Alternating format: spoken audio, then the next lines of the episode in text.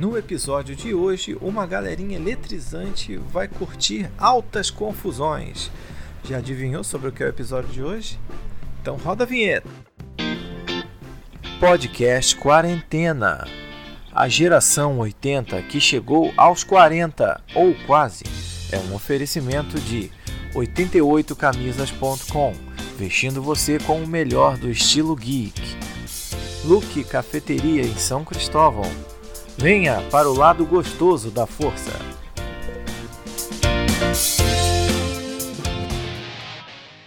E aí, pessoal? Aqui quem fala é o Dom. Você está no podcast Quarentena. Hoje vocês já devem ter percebido que o nosso tema é um tema muito nostálgico e pela trilha vocês devem ter notado que a gente vai falar de filmes. E vamos falar de uma sessão de filmes muito particular, muito especial, que é a sessão da tarde da Rede Globo. Galera, é muito normal a gente associar a sessão da tarde com a nossa infância. Por quê?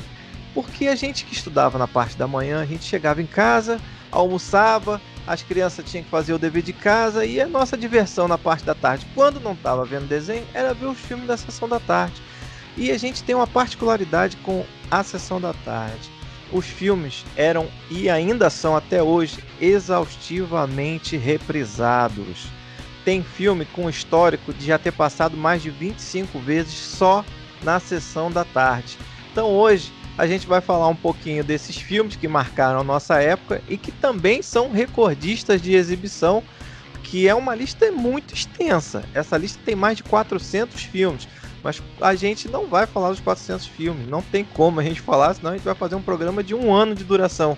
Então a gente vai falar sobre alguns que marcaram a nossa infância, a nossa adolescência, principalmente na década de 80. Como não poderia ser diferente, hoje eu tô com uma turminha da pesada aqui que vai aprontar mil e uma confusões com a gente. Então eu vou chamar o primeiro. eu vou chamar aqui o primeiro convidado de hoje, que é o Anderson Proença. Tudo bem, Anderson? Exatamente. Eu sou um cara bom de briga, encarando todos os desafios para tentar reconquistar o amor do meu filho. Essa é uma Olha... chamada também da, de um clássico da sessão da tarde. Não fala qual é, que talvez a gente vá falar dele ainda hoje, mas não fala qual é. Guarda ele aí.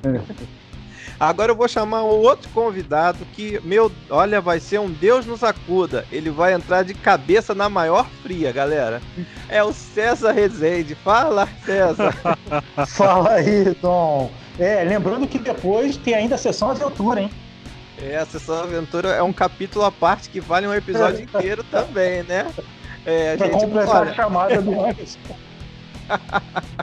gente, vamos começar essa confusão a gente vai curtir altos agitos em clima de muita azaração. Ou melhor, azaração não, né? vamos, vamos manter o nível. Vamos lá. Galera, é, a gente vai citar vários filmes. A gente não vai falar de todos, como não tem como, mas eu vou começar pelo clássico dos clássicos. Lagoa Azul. Que atire a primeira pedra quem nunca assistiu Lagoa Azul na sessão da tarde. Gente, Lagoa Azul é um filme que foi feito em 80. Ele deu início à nossa década temática. Ele foi protagonizado por Brooke Shields e Christopher Atkins. Eles eram praticamente adolescentes quando fizeram esse filme. Para quem nunca assistiu a Lagoa Azul, que é a galera que é da geração nova, o que, que fala o Lagoa Azul? Eram, é, são dois garotos, são duas crianças praticamente, né? a Brooke Shields e o Christopher Atkins, que eles naufragam com o navio, vão parar numa ilha deserta e tem um coroinha marinheiro que sobrevive ao naufrágio e fica com eles um tempo, mas ele fica meio doente lá, ele se machuca e acaba do, morrendo. Então eles ficam juntos, sozinhos nessa ilha e tem que se virar. Então eles têm que comer, fazer casa de palha, é, cozinhar coco, ca caçar caranguejo, pescar. E tudo isso em meio à, à descoberta da adolescência, né? Então eles vão descobrindo coisas ali. E outra, outro detalhe: eles não têm roupa.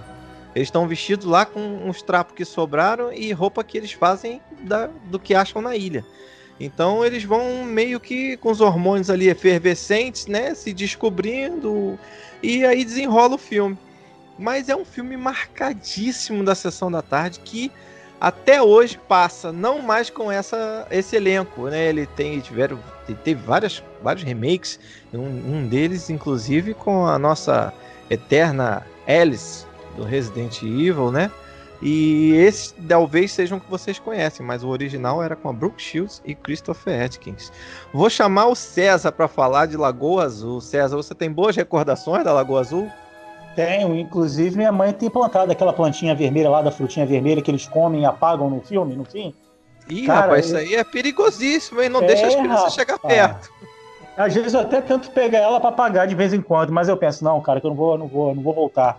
Que aquela, aquela, a parte mais traumática é aquela, né? Eles no barco, sem ter o que comer, a criança com fome também. Aí ela, obviamente, amamenta a criança, mas ela e o cara comem aquela frutinha e não acordam mais, né? É, cara, muito louco esse filme. Inclusive, algum, alguns de nós, né? Era até privado de ver o final desse filme por causa desse final, né? Do que acontecia. Às vezes é, até porque... a mãe dava uma enganada na gente, né? Não, eles foram dormir, não é isso, César? É, é o gancho da continuação, que na continuação continua justamente essa parte, né? Só o bebê. E eles estão mortos mesmo. E é aí o pessoal aí. não deixava ver, porque era traumático. Pô, o filme é. começa como um romance, uma história de descobrimento de dois adolescentes e culmina na morte deles, né? É uma, uma espécie de Romeu e Julieta às avessas. É, é um, é um tipo de Romeu e Julieta. E só para lembrar, isso daí passava, gente, entre uma e duas da tarde, tá? Isso daí era um filme que passava de tarde para as crianças verem mesmo. Não tinha, assim, nada de, de, de, pesado, de proibido, não. Apesar da temática, né? Com, com um final um pouco difícil de engolir para as crianças, mas ele passava de tarde. Anderson, você nadou muito nessa Lagoa Azul também?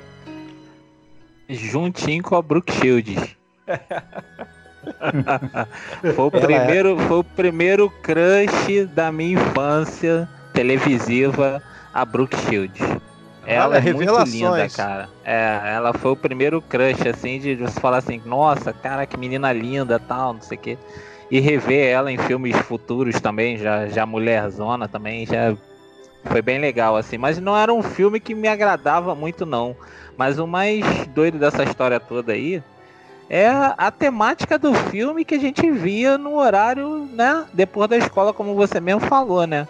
Exatamente. Que eram filmes na sessão da tarde, não tinha aquele critério, a classificação indicativa, era um negócio que só existia para o cinema, em tese, é, né? Não existia pra classificação televisão, indicativa. É, exatamente, para televisão aberta passaram várias coisas com várias cenas até um pouco fortes pro horário, mas também não cortavam o filme. O filme passava na íntegra. Inclusive essa cena que vocês citaram da, da Brooke Shield e do seu respectivo esposo, né? Que já ali eles já são quase. Né? Já tiveram relações e tudo na história. Então, com esse final lá, Romeu e Julieta aí, como foi citado, pra época já era bem, bem chocante. E é aquilo que você também, reiterando o que você falou, ficava complicado para as mamães explicarem para as crianças o que tinha acontecido. É, muita gente acredita até hoje que eles foram dormindo pra, na, no barco, né? Porque.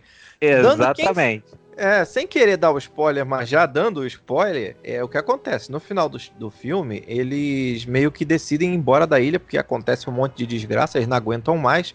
Eles têm um filho, um bebê. Então, o que, que eles fazem? É, acontece uma tempestade, parece, né? Eles botam um barquinho que fizeram na água, vão eles dois com a criança e não tem nada para comer. Eles vão ficar ficam à deriva e aí a criança tem um, uma frutinha vermelha dessa que é do frutinha proibida, que é tipo uma frutinha venenosa. E aí eles comem e, e os dois dormem, acabam morrendo e ela com um filho no seio, né, amamentando. Inclusive esse filme tinha longas cenas de nudez, inclusive da Brooke Shields, que na época, se não me falha a memória, era menor de idade, mas parece que rolava um dublê de corpo para as cenas. E isso rolava, galera, de tarde. De duas às quatro da tarde, a gente estava vendo isso daí. E não tinha, não tinha classificação etária. A gente via e seja lá o que Deus quiser depois para a mamãe e para o papai explicar para a criança o que, que ele estava vendo ali. Isso aí não era problema da televisão, era problema em casa. né? é, isso é. Muito legal, muito bacana. Então vamos lá, já comecei com um clássico, vou passar a bola para o César puxar outro clássico da sessão da tarde. César, puxa mais um aí. Valeu, Dom. O que eu vou falar agora é um tira da pesada, né? Que é o Beverly Hills Cop nos Estados Unidos e, por curiosidade, em Portugal, O Caça-Polícias, filme de 84, né? Que lançou ao estrelato o Ed Murphy no papel de Axel Foley policial de Detroit que vai a Beverly Hills investigar o assassinato do melhor amigo, que era ex-presidiário, né? Esse filme recebeu indicação ao Oscar de 85, da produção do. Marquem bem essa dupla, hein? Don Simpson e Jerry Bruckheimer, né? Já fazendo Nossa. história naquela época. Começando carreira, né? Exatamente. Estreou aqui no Brasil no dia 8 de março de 85. O orçamento de 15 milhões faturou mais de 316 milhões. Aí o que acontece? Um amigo de infância dele, Mickey Tardino, né? foi procurar o Foley pedindo ajuda. E, para encurtar, porque o filme é longo, né? Ele é assassinado no, no apartamento, né? Do, do Foley. Que tem até o, o chefe dele, que é o inspetor Todd, que fica pegando no pé do Axel, que o Axel só fica fazendo merda lá em Detroit. Uhum. E ele decide fazer a justiça da forma dele, daquela forma dele zoeira. Ele vai até Detroit para poder vendar a relação que tem com o assassinato do, do, amigo dele. E ali segue uma série de acontecimentos que vão levando desde a implicância do Todd, que já está no pé dele para mandar ele embora, junto com os policiais ali de Detroit, que é o Billy Rosewood e o sargento Don Taggart, né? O John Taggart. É, curiosidade, nesse filme tem o Bronson Pinchot, que na época era daquele Primo Cruzado, né? Lembra? Que ele faz o, o Sérgio, Caraca, que é, é. o cara que faz as as obras de arte. E também Nossa. tem o Damon Wayans, que é o do Eu, a Patrulha as Crianças, como o garçom do hotel que dá as bananas para enfiar no, no escapamento do carro que é o garçom gay. cara, eu essa, cena, essa cena, é sensacional, cara. Essa cena é muito boa do Marlon Welles. Cara, ele desboeca de um jeito muito doido. É. Muito Caraca, bicha que ele tava tem o, filme. Tem o parceiro dele também, que é o Paul Reiser, né? Que é daquele é, Louco por Você, da série, que faz o parceiro dele que fica segurando sempre as ligações lá, se passando pelo, pelo inspetor Todd, né? Pra cobrir as costas do Axel, enquanto o Axel tá. O cara, ele deixa. O Axel deixa a Ferrari com ele. Esse cara zoneia a Ferrari. É só, um, só uma observação a respeito desse filme que fez tanto sucesso e tantas vezes também foi reprisado, né? Uma trilha sonora inesquecível também. E a gente conhece tanto e já foi tão reaproveitada aí, já foi remixada de várias formas. Cara, eu, é um filme extremamente que, assim, não é politicamente correto em hipótese nenhuma. Ele foi indicado ao Oscar também, né? E, e, assim, é um filme completamente fora do trivial, porque se fazia na época, não era, Anderson? Você acha isso também? É, com certeza. E o, pegando o Ed Murphy, né, que, é, que vinha ali da comédia, né, dos stand-ups, né? Para fazer um filme de ação, né? Pegar um ator que é fora daquele estereótipo que ficou bem forte ali nos anos 80, né? Do machão para um cara safo. Ele era um malandro, safo, esperto, que ia lá e resolvia a coisa do, do jeito dele. Entendeu? Ele não queria deixar ali o, a morte do amigo em vão e começou ali a desenterrar um monte de podre ali, entendeu? Mas é muito bom, é um clássico, muito bom esse filme. É, esse filme teve, teve algumas continuações e inclusive parece que tem um remake programado para ele também, olha, ou melhor, mais uma continuação. Acho que é o Tira da Pesada 4, não é isso, Anderson? É, eu acho que tá com a Netflix, hein? A Netflix acho que pegou os direitos para fazer. É, tá para sair uma é, continuação desse filme. Exatamente. Ele tá, o Ed Murphy conseguiu aí um o tão sonhada continuação, porque infelizmente dessa trilogia aí o terceiro foi o que deu, assim, foi considerado o pior da franquia e acabou manchando, né, a franquia e ele sempre quis fazer um para retomar ali a, a moral do, do filme, né? E parece é, que vai, acontecer esse ano. Vai, vai, vai encher a gente de expectativa porque todo mundo tá querendo ver Axel Foley de volta ao combate ao crime. Anderson, aproveita que você tá com a palavra que filme você selecionou aí pra gente tirar do fundo desse baú? É, esse filme que eu selecionei é um também que passou inúmeras vezes. O favorito da criançada dos anos 80, fez muita criancinha chorar tanto no cinema quanto em casa, vendo na televisão. É, se chama ET o Extraterrestre. Muito bom. Inclusive eu chorava, mas eu chorava de medo, que eu tinha um medo desse ET danado. eu, nunca, eu nunca gostei desse filme do ET, cara. Tenho que confessar isso. O ET era muito feio. Mas depois de certa idade, eu passei a apreciar o filme com outros olhos, né? Passou o medo, passaram os traumas. E aí eu realmente reconheci que o filme é sensacional. Mas é um filme que realmente fez muita gente chorar. Fala um pouco do ET pra gente antes. É, para quem não conhece, que eu não acredito que as pessoas não conheçam o ET, pode até não. A geração atual pode até não ter visto o filme na íntegra, né? Mas cenas clássicas ali com certeza assistiram, né? A história ali, no caso, é de um garoto que faz amizade com um ser de outro planeta, né? Que no caso o ET. E que tá aqui perdido na Terra, né? Tá tentando voltar para casa tal. E esse garoto, o Elliot, né? Ele começa ali a cuidar do ET junto com a irmãzinha, o irmão mais velho e tal. E ao mesmo tempo, a, a polícia, essa parte de investigação ali dos Estados Unidos, descobre, né? que esse ser caiu aqui e começa toda aquela investigação ali para tentar capturar esse ser de outra é, de outra outro planeta, né?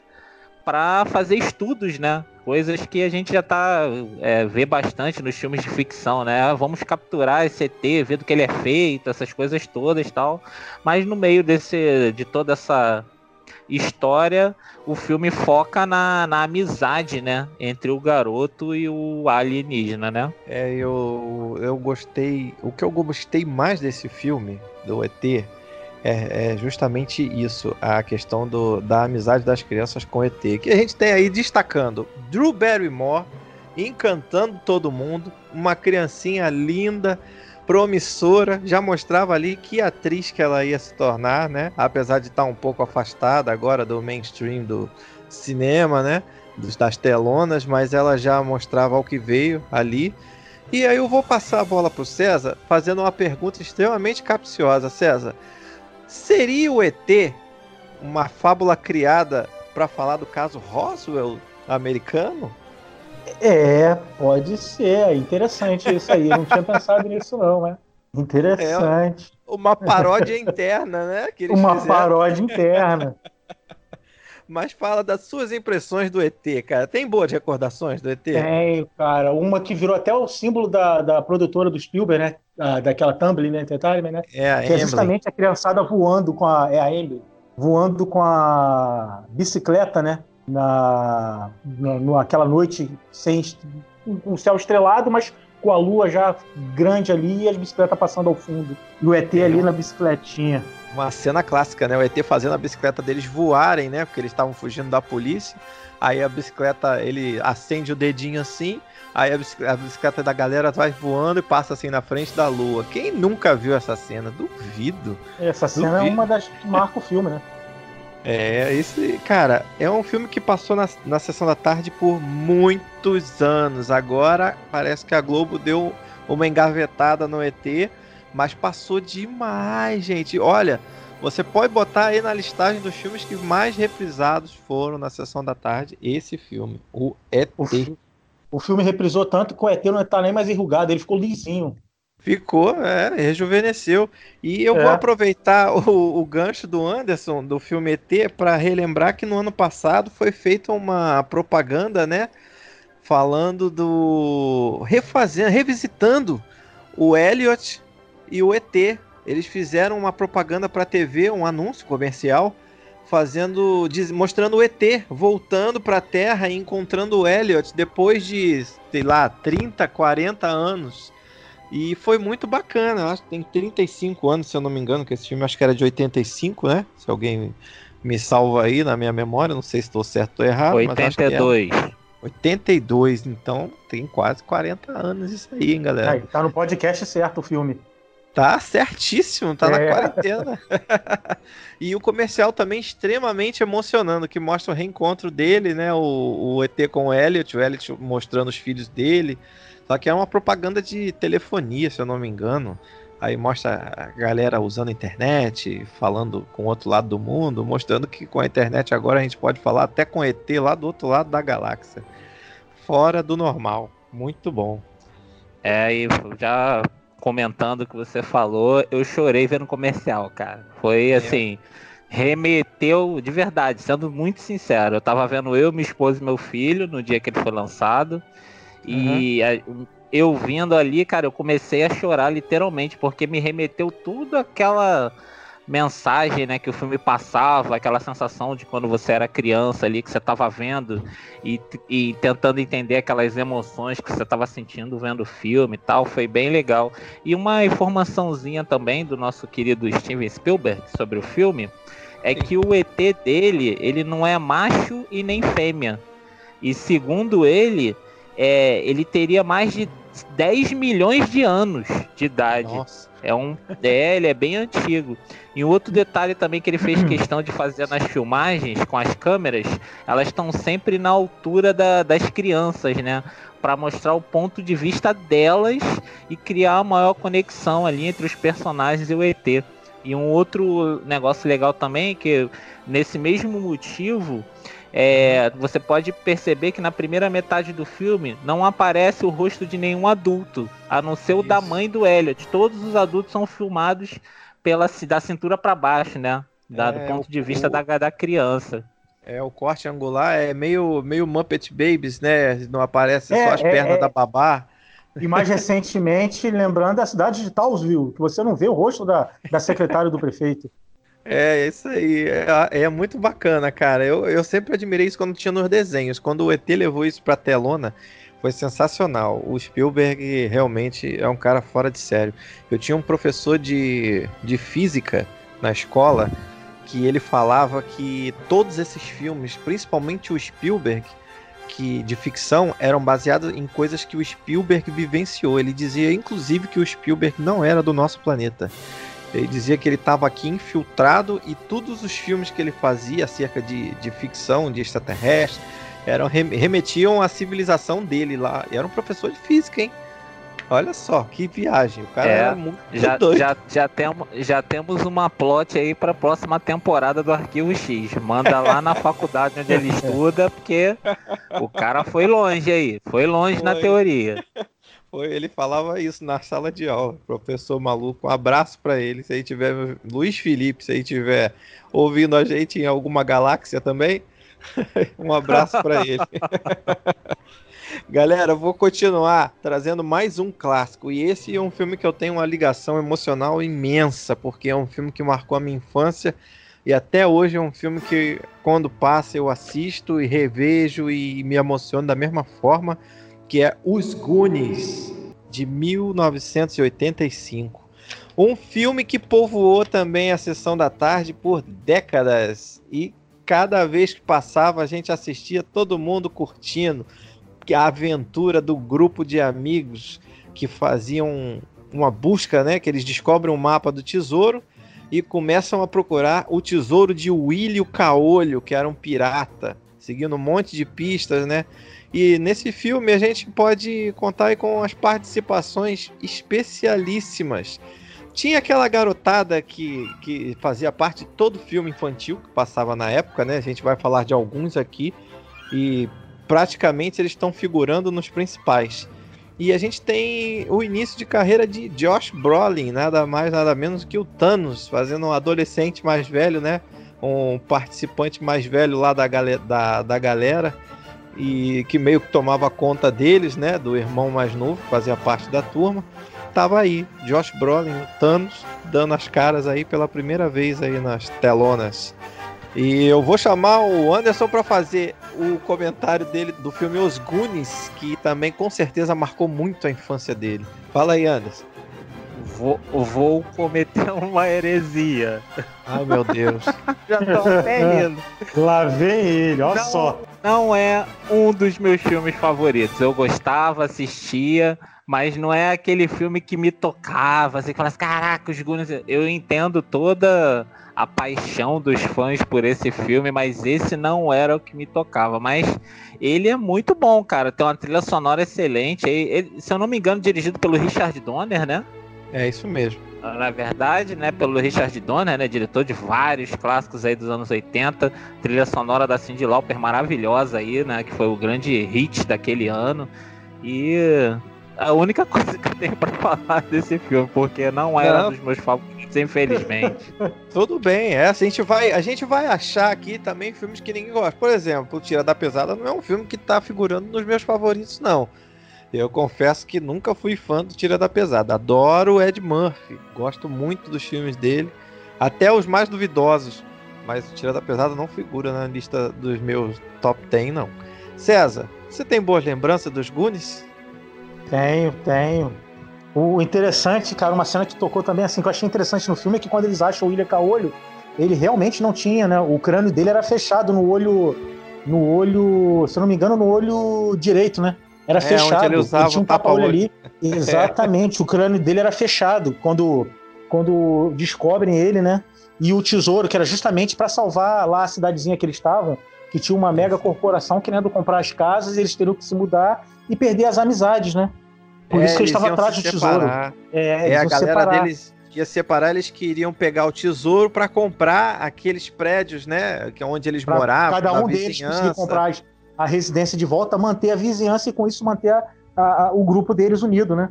É, cara, é um, é um filme que tem uma mensagem muito bacana de amizade também, assim como tinha o ET. Só que esse aí mostrava a união da, da criançada e em busca de um objetivo comum a eles, né? E outra coisa, quem não se emocionou com o gigante Slot? Quem não se lembra daquele cara gigante, todo deformado, que no, no começou o filme como um vilão, né? E terminou como amigo da garotada, salvando é. todo mundo.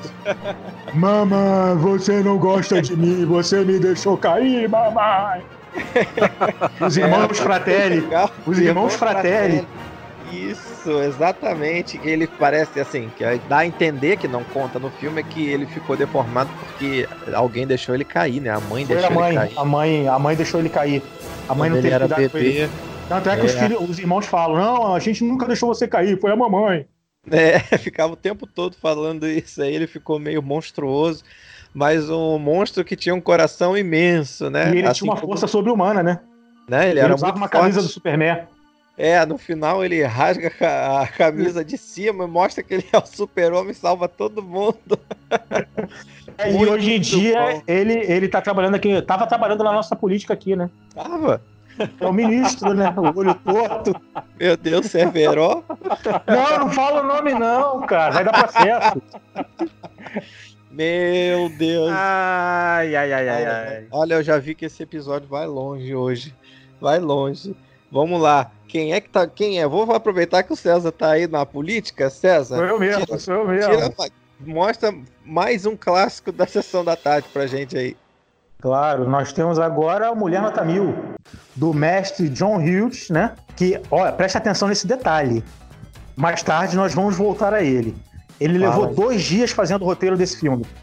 Dois dias? Dois dias ele escreveu o roteiro desse filme. E marca bem isso. Vai ter mais filme do John Hughes aqui na pauta. E esses dois dias vão voltar, hein? Não Caraca. sei se isso é lenda, mas ele tinha essa particularidade. Ele estreou aqui no dia 10 de novembro de 85, né? Lá, é. lá fora, o nome do filme era Weird Sides, que até venceu o nome da música do Oingo Boingo, que fez sucesso isso. na época. É Mulher nota mil no Brasil e em Portugal, como sempre, os portugueses surpreendendo. Que loucura, que loucura do mulher. Caraca, que maneiro! de 85, né? Anthony Michael Hall, que depois a gente viu ele novamente naquele a Dead Zone, que era uma série baseada na Hora da Zona Morta. O Ian Mitchell Smith, que a gente sumiu.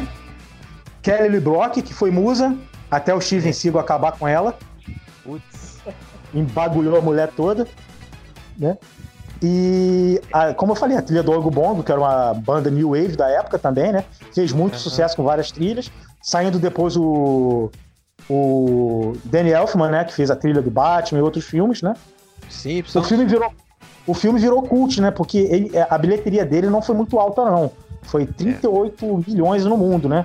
ele fez. É, ele... Aliás, é uma coisa em comum com esses sucessos da sessão da tarde, que Sim. a gente ainda vai falar mais tarde, eram que não foram sucessos de bilheteria nos Estados Unidos.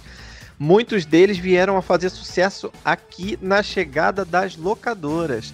Quando esses filmes chegavam nas locadoras, é, que vai aí. ser assunto para outro episódio, esses filmes bombaram, arrebentavam. Por isso que eles viraram clássicos da sessão da tarde, né, César?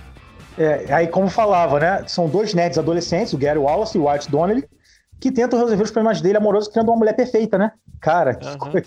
Eles tentam criar uma mulher durante uma tempestade com o computador, a mulher ganha vida. Que eles vão botando ah. peças, né? Uhum. É, o, o Anthony Michael Hall, inclusive, que é o Gary, né? Ele deixou aquela. É, eu não lembro o nome, cara. Era National Lampoon alguma coisa, né? Que aqui ganhou o título de Férias Frustradas. Ele deixou é. de participar de uma das sequências para fazer esse filme, né? É, tem também no filme o Bill Paxton, o saudoso Bill Paxton, que é o irmão pentelho da lá, que é o Chet Donnelly, que a Lisa transforma ele numa versão gosmenta do Jabba the Hutt, né? Nossa. Que fica soltando uns pesos grotescos, uns peidos grotescos e comendo mosca. Porque Nossa. ele pegava muito no pé da irmã, né? Tem uhum. também o, o Robert Downey Jr., que pega uma das meninas lá que são interesse amoroso deles, né? Ah, e ele, ele novíssimo, né? Quase um novíssimo, bebê. antes das drogas. Detalhe curioso também que tá nesse filme, Vernon ah. Wells, que praticamente ele reprisa o papel dele do Mad Max 2, usando o mesmo tipo de maquiagem, o moicano e a roupa de malha. Que ele faz é, o Lord General. Será que eles aproveitaram aí alguma coisa ah, da, da produção você, do filme? porque a, a, roupa é praticamente a mesma, a maquiagem, ele com o moicano. Uhum.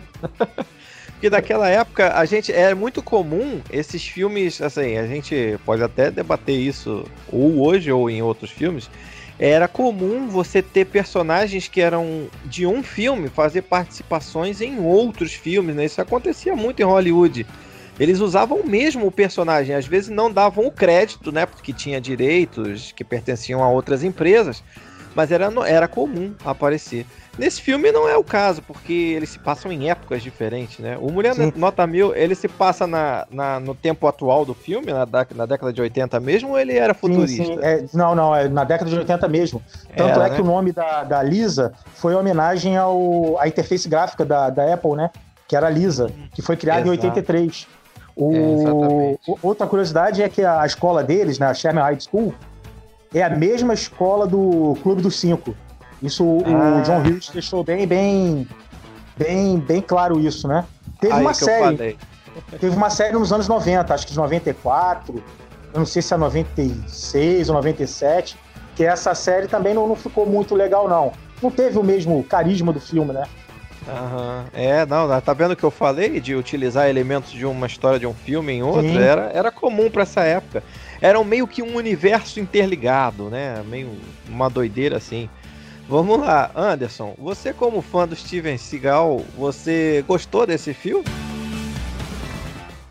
É, o Mulher Nota Mil é um clássico, aquele lembrou que é a coisa mais maravilhosa que já inventaram nos anos 80. Nossa senhora, Mulher Nota Mil, Dama de Vermelho, tem vários filmaços com ela dessa época da Sessão da Tarde. E como você falou bem aí também, é o John Hughes Verse, né? Ele costumava fazer essas referências, né, entre os filmes dele.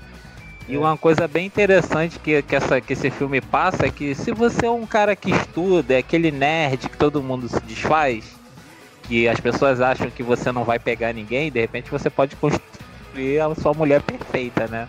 É, ou seja, você vai continuar sem pegar ninguém, você vai ter que fazer uma mulher para você conseguir pegar, né? É mais ou menos isso. Exatamente. Olha que mensagem bonita que passava para as crianças, né? A gente que estava lá estudando. Não, mas no final das contas, eles eram nerds que se davam bem, é, assim. Eles meio que optavam por uma saída mais fácil, né? Eles não queriam ter o trabalho de conquistar, de ficar investindo nas meninas e cansados disso, então eles criam essa mulher utopia, né, que era a mulher perfeita e que na verdade coloca eles em muitas confusões e trapalhadas, é, como dizia o nosso locutor.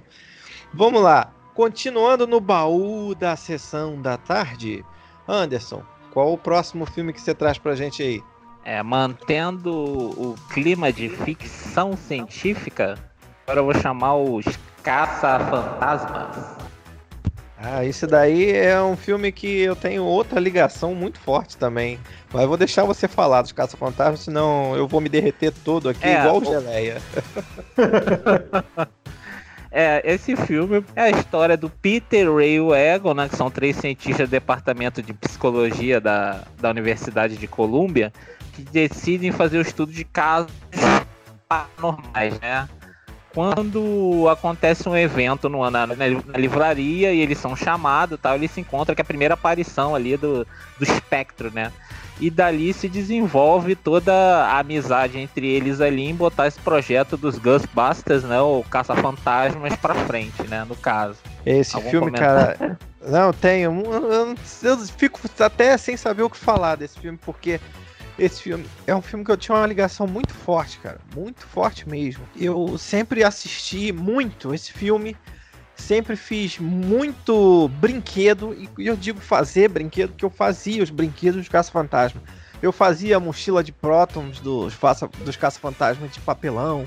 Eu tinha o desenho do símbolo dos Caça-Fantasmas colado na porta da minha casa. Só para você terem uma noção de como eu era fanático nesse filme. Eu adorava demais. Eu sabia as falas desse filme. Se passar até hoje, eu falo as falas junto com o filme.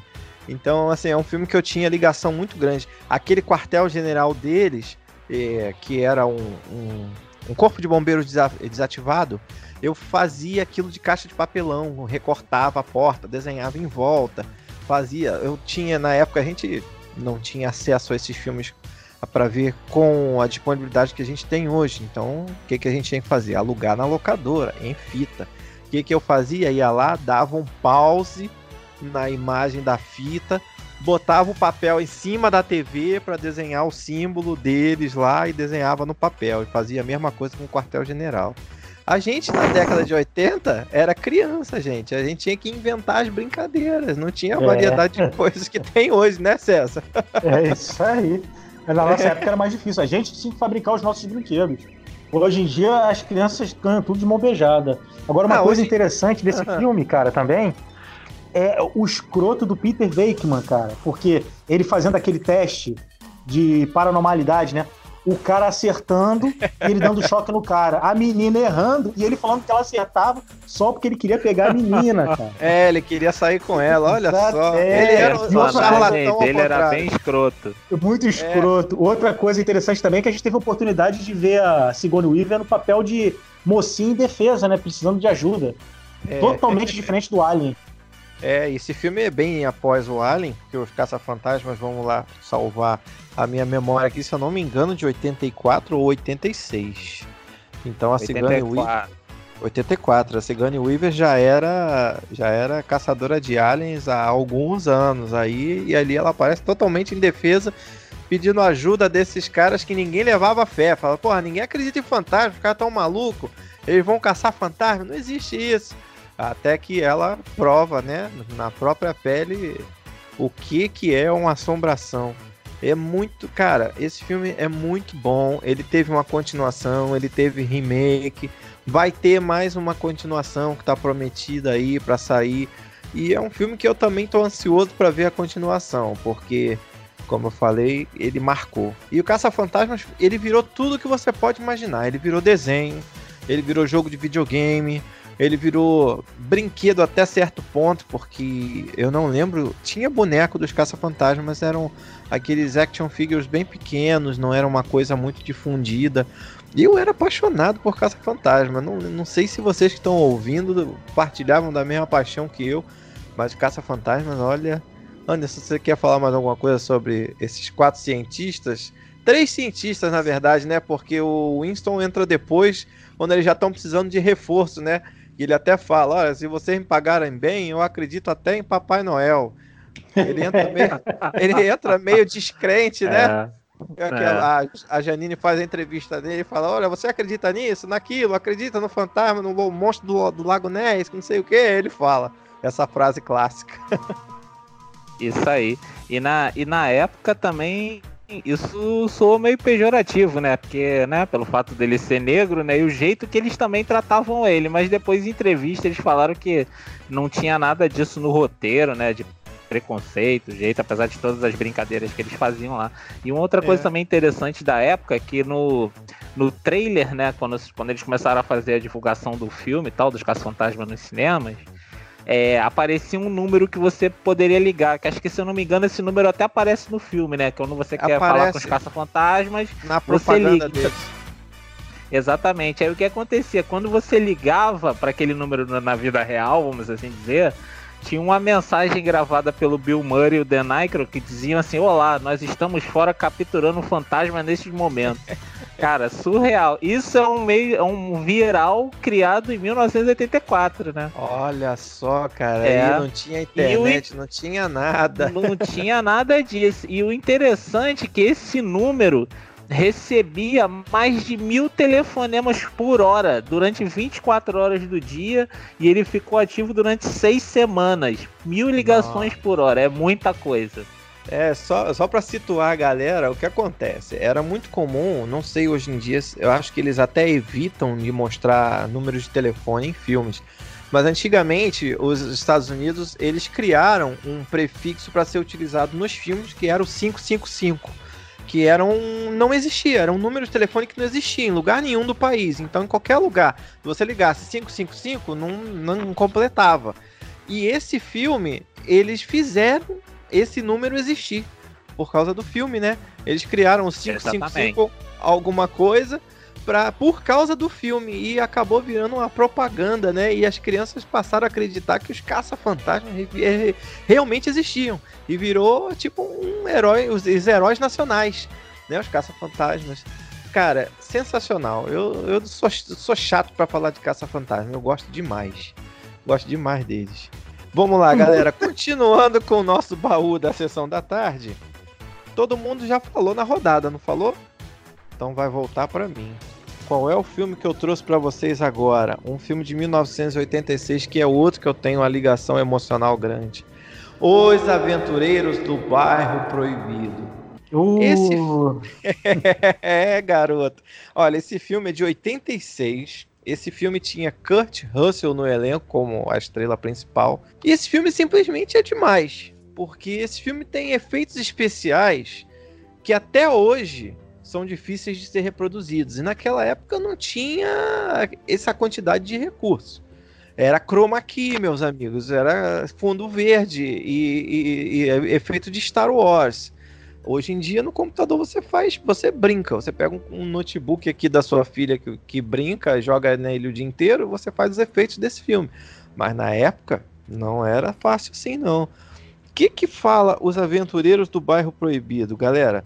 Os Aventureiros do Bairro Proibido é a história de um caminhoneiro que tem o seu, seu caminhão roubado. O cara vai atrás, acha em Chinatown o caminhão dele.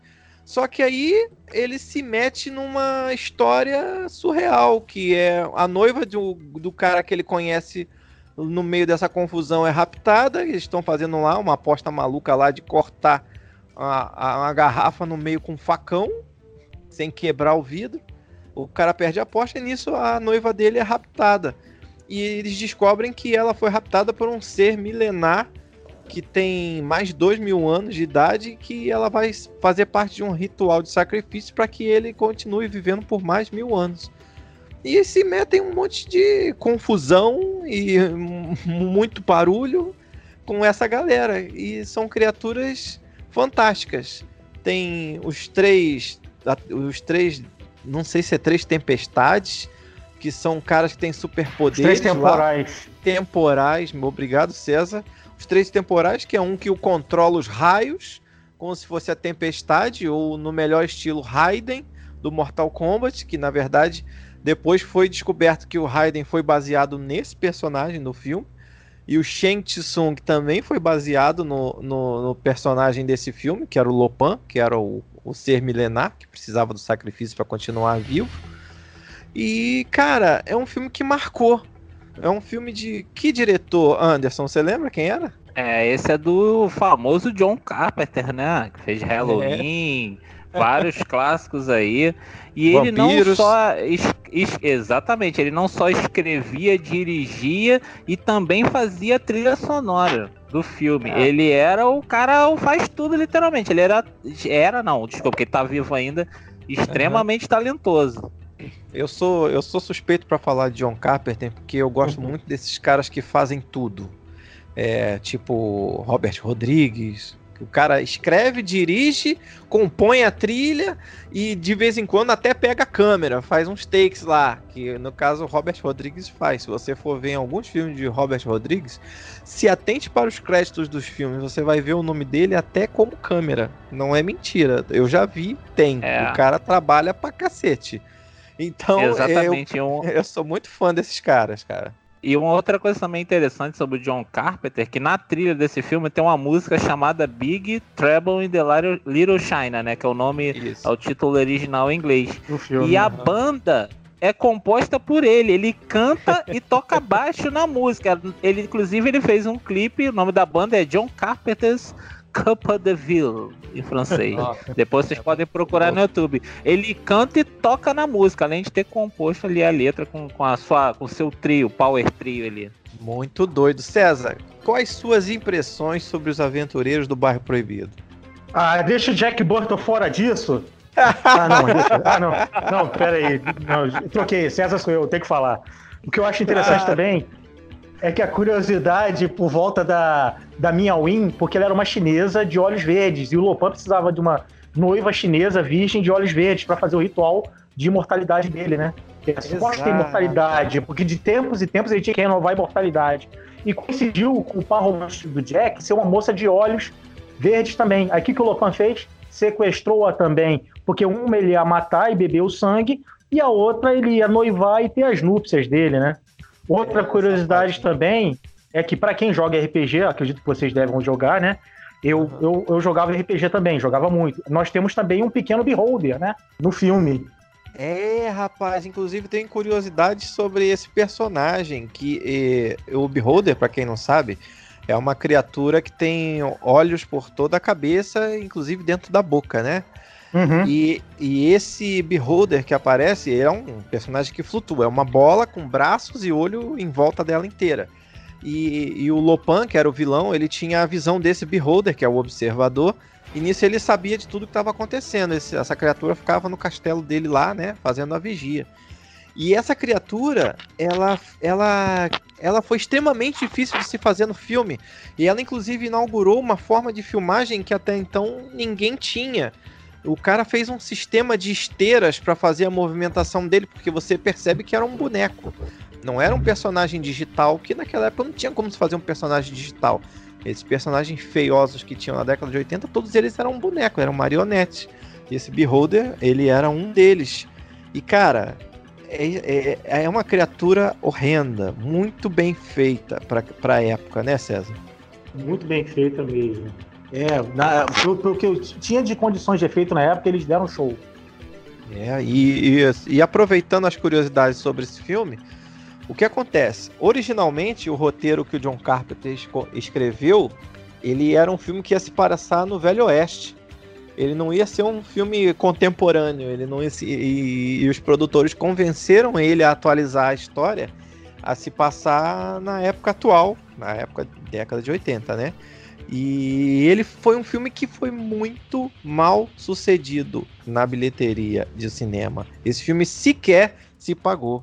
Parece que ele custou 25 milhões para fazer e, e gerou 11 milhões de dólares de bilheteria, onde ele foi fazer sucesso quando chegou nas locadoras e quando chegou na sessão da tarde a gente abraçou ele, fez dele um amigo de infância, né, galera? Isso aí.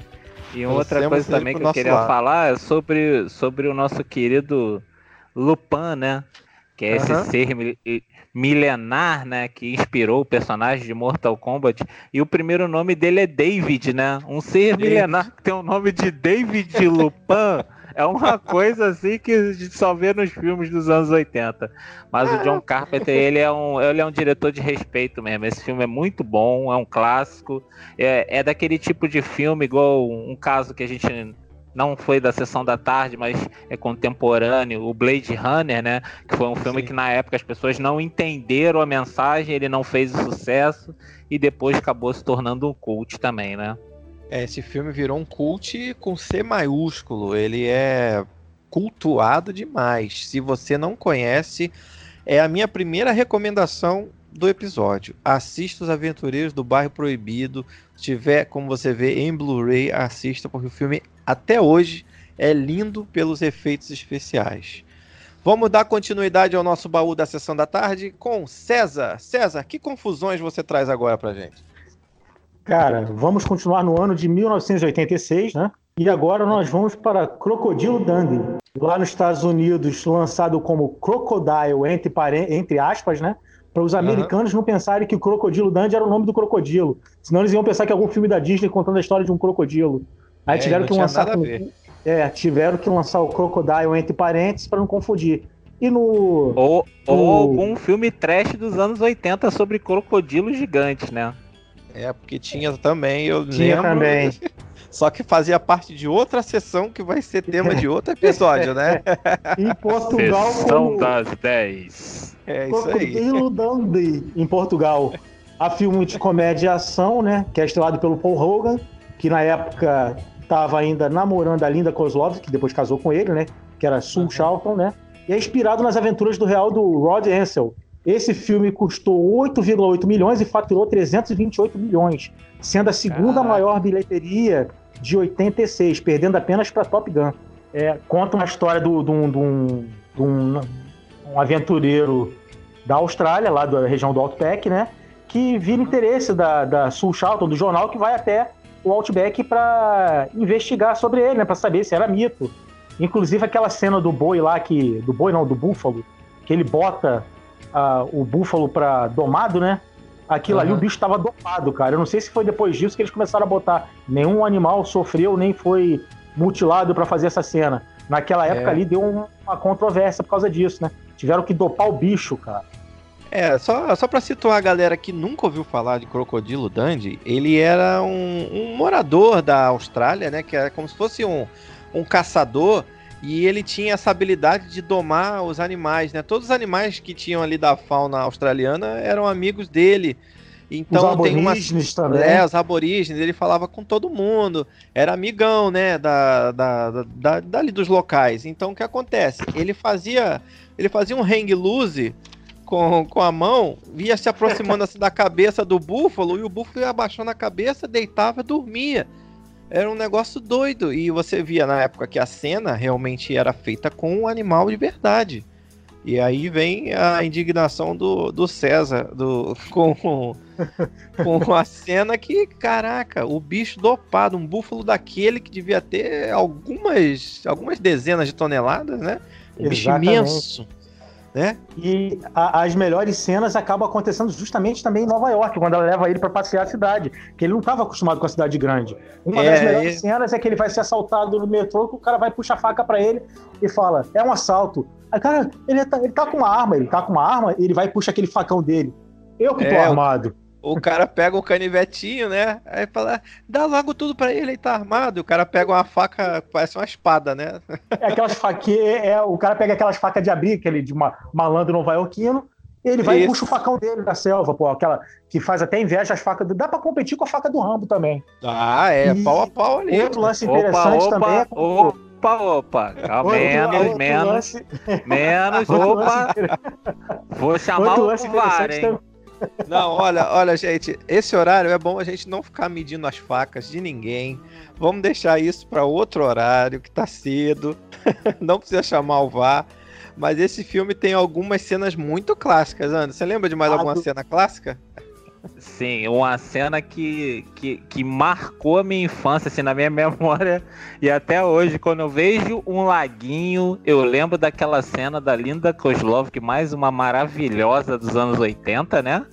Ela fio dental. fio preto, fio dental. Aí ela vai encher o cantil dela de água no laguinho quando de repente vem o crocodilo, dá-lhe uma bocanhada no cantil e começa a tentar puxá-la para dentro da água. Cara, aquela cena ali, eu criança, primeiro que aquilo ali é um é um jump scare dos anos é. 80, né?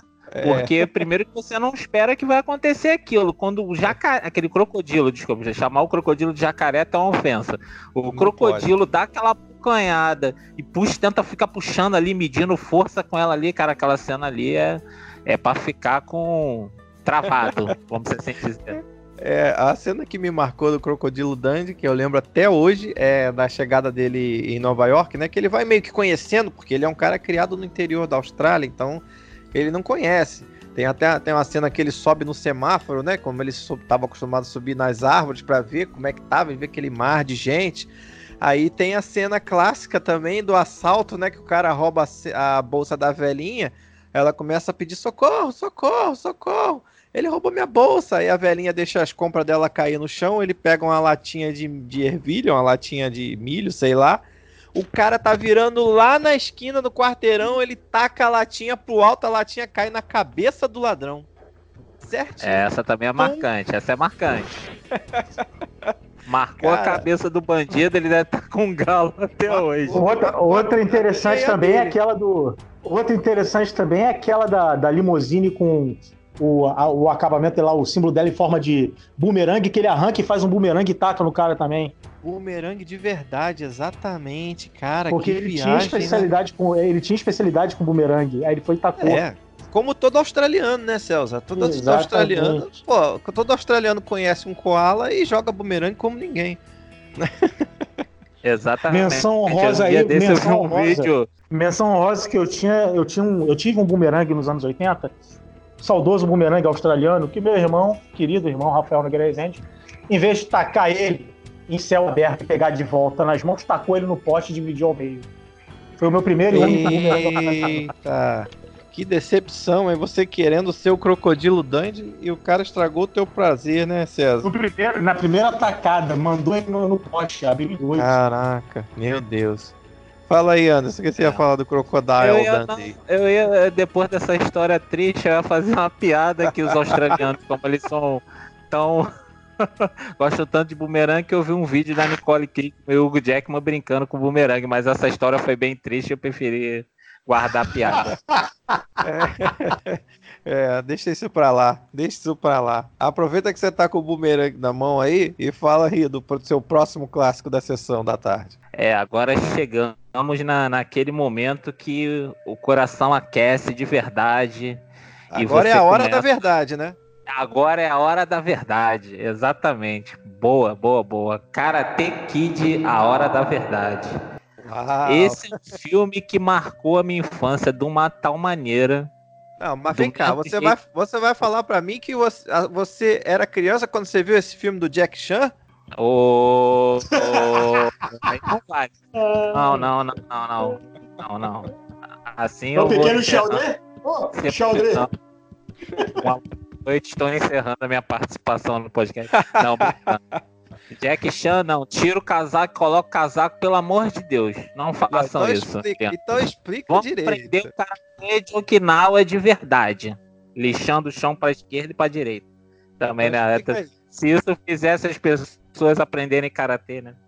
É, mas no é. caso ali é a história do Daniel Laruso, que é aquele o que se acha da escola, tá chegando novo numa cidade, é, vem ele e a mãe, né, para cidade nova, tal, ele vai começar numa escola nova, aí começa a se enturmar com os amigos, até que ele se interessa por uma menina, a Ellie, né, que é a garota mais atraente ali da escola, feita pela interpretado pela Elizabeth Shue, que é outra também gata dos anos 80.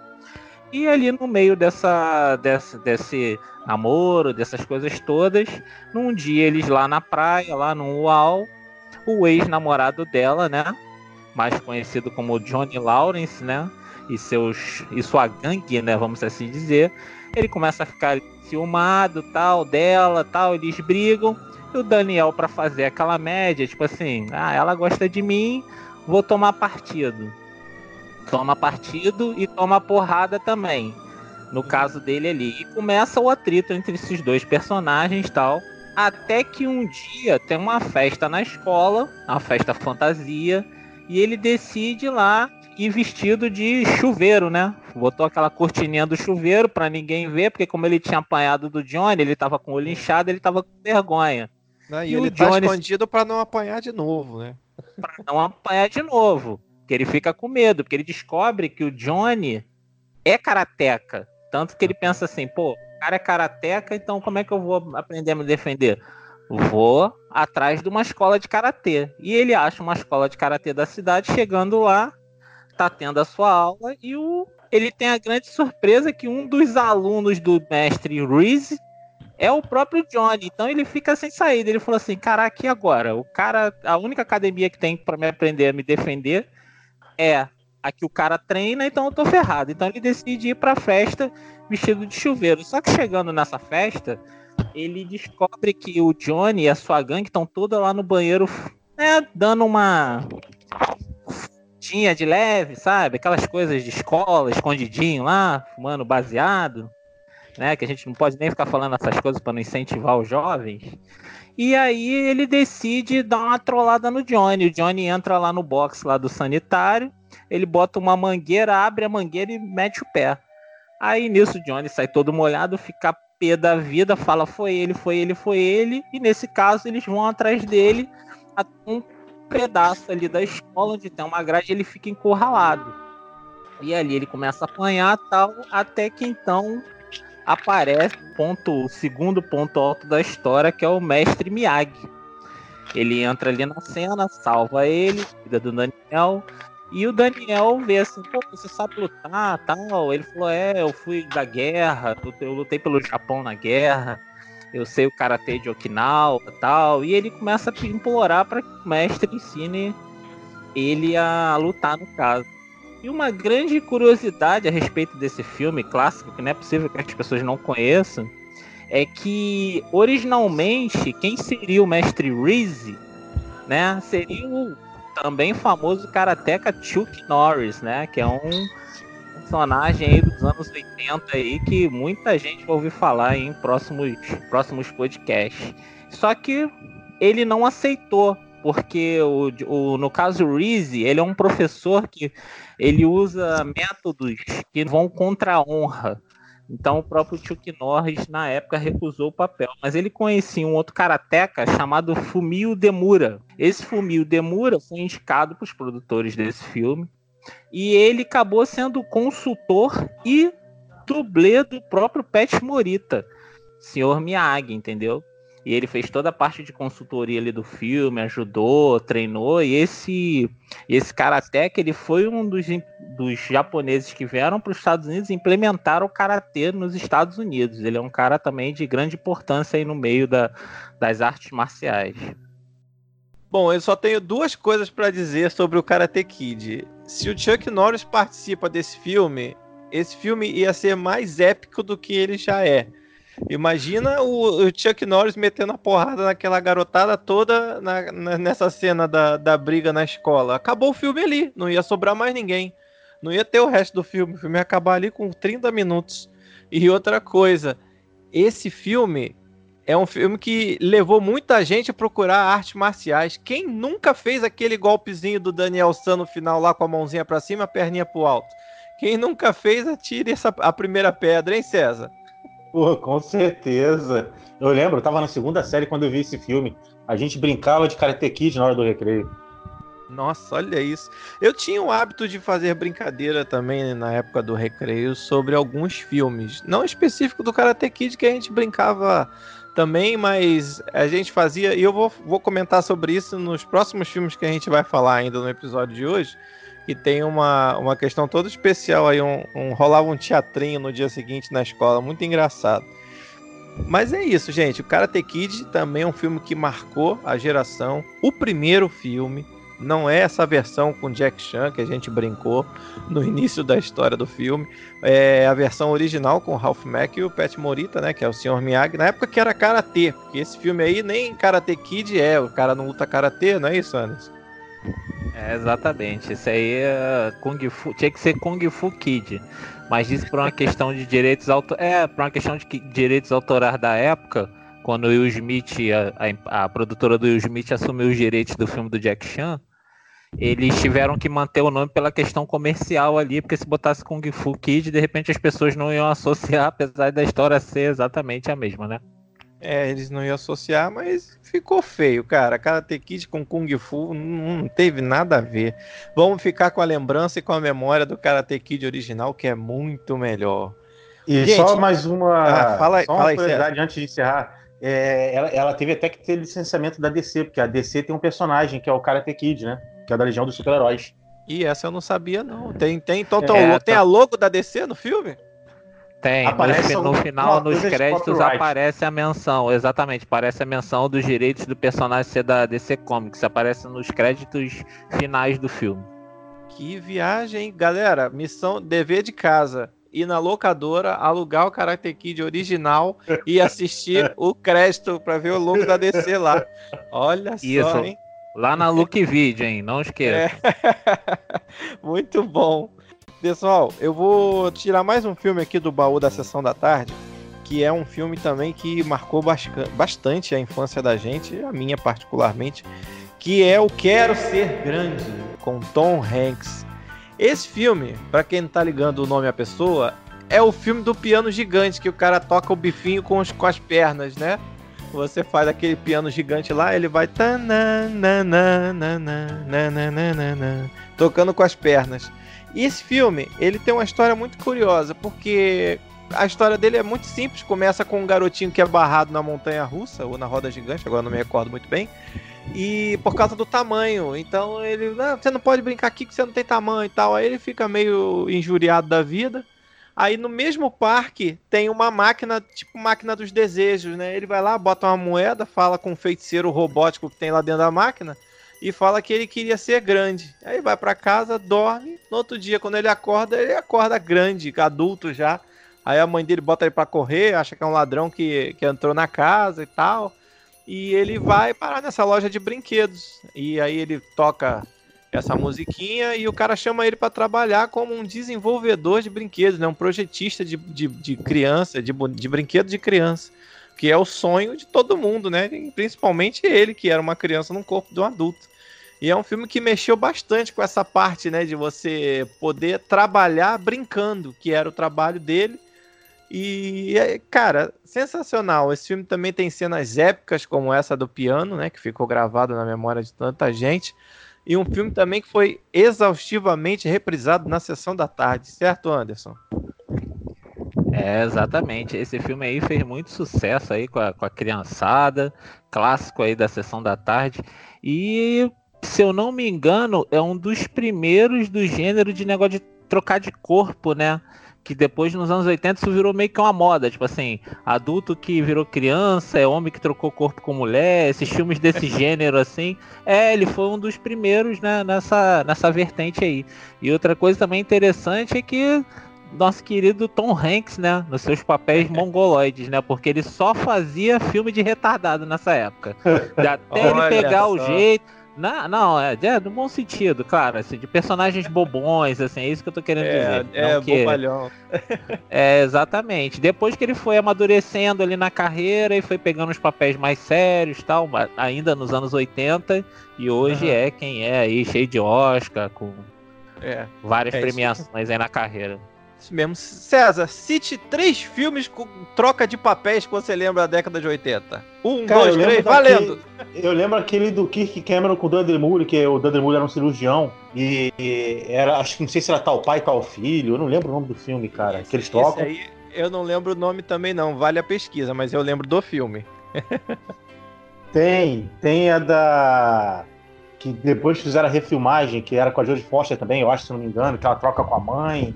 Esse Sexta-feira é muito louca. É, esse, esse, é dos anos 2000.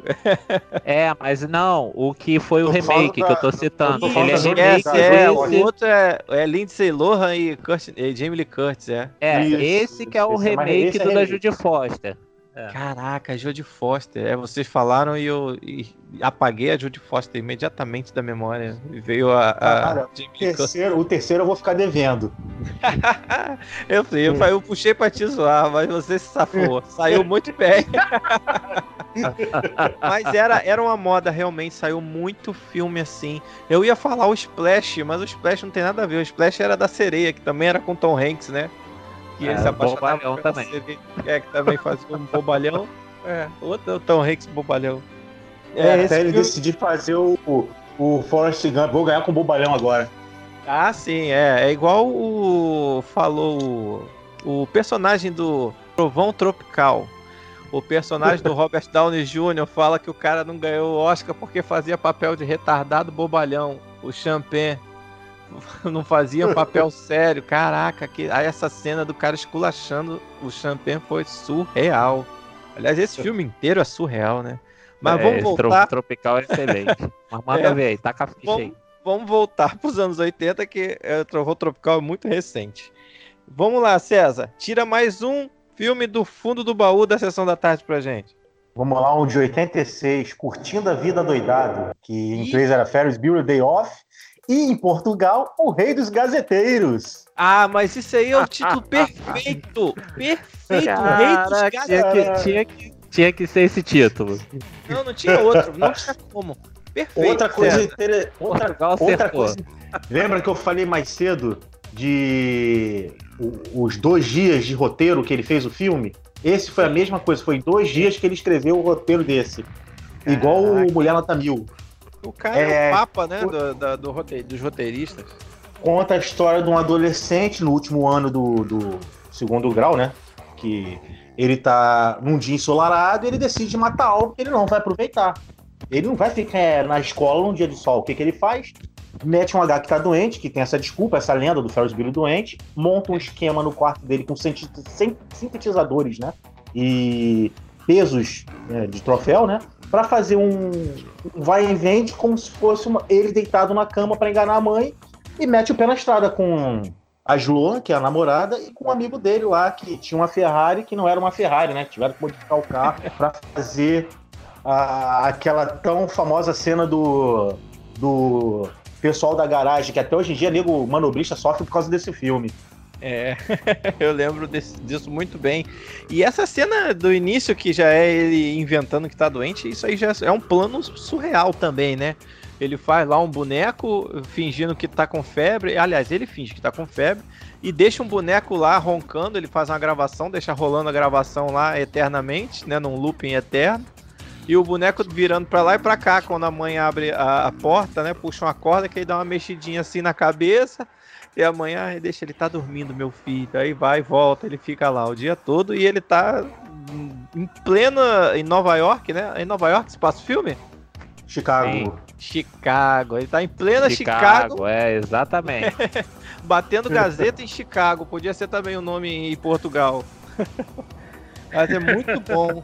Filme épico Esse, também, cara. É, ele tem uma curiosidade também. Acho que se não for o primeiro, foi um dos primeiros a, a quebrar a quarta parede, né? Que é logo após a subida dos créditos, ele falando com os telespectadores, né? Vocês ainda estão aí? Vão embora, é. já acabou, mandando o pessoal se mandar. É, que foi a cena que foi copiada pelo Deadpool, né? Exatamente. Chupa, Deadpool, chupa! é, a Marvel, é, a Marvel, a Marvel fora da Marvel. Muito bom, gente. Esse Curtindo a Vida Doidada realmente marcou gerações, tanto pela trilha sonora, quanto pela história, quanto pelas cenas também. E o mito que se tornou, né? Porque matar aula era uma coisa proibida. A gente já comentou isso no episódio dos fliperamas, gente. Não pode matar aula, isso não existe. Isso é lenda urbana, matar aula não existe. Mas tinha gente que arriscava, como o Ferris Bueller aí tentou arriscar se saiu bem até certo ponto, né? Porque depois tem umas coisas do plano dele que dão errado durante o filme. Se você não assistiu, assista, porque é um clássico dos clássicos. Curtindo a vida doidado. É um filme que passou algumas vezes na sessão da tarde, né, Anderson? Você acha que passou o quê? Umas 15 vezes? 18? É, é, na sessão da tarde e outras programações, umas 400 pelo menos.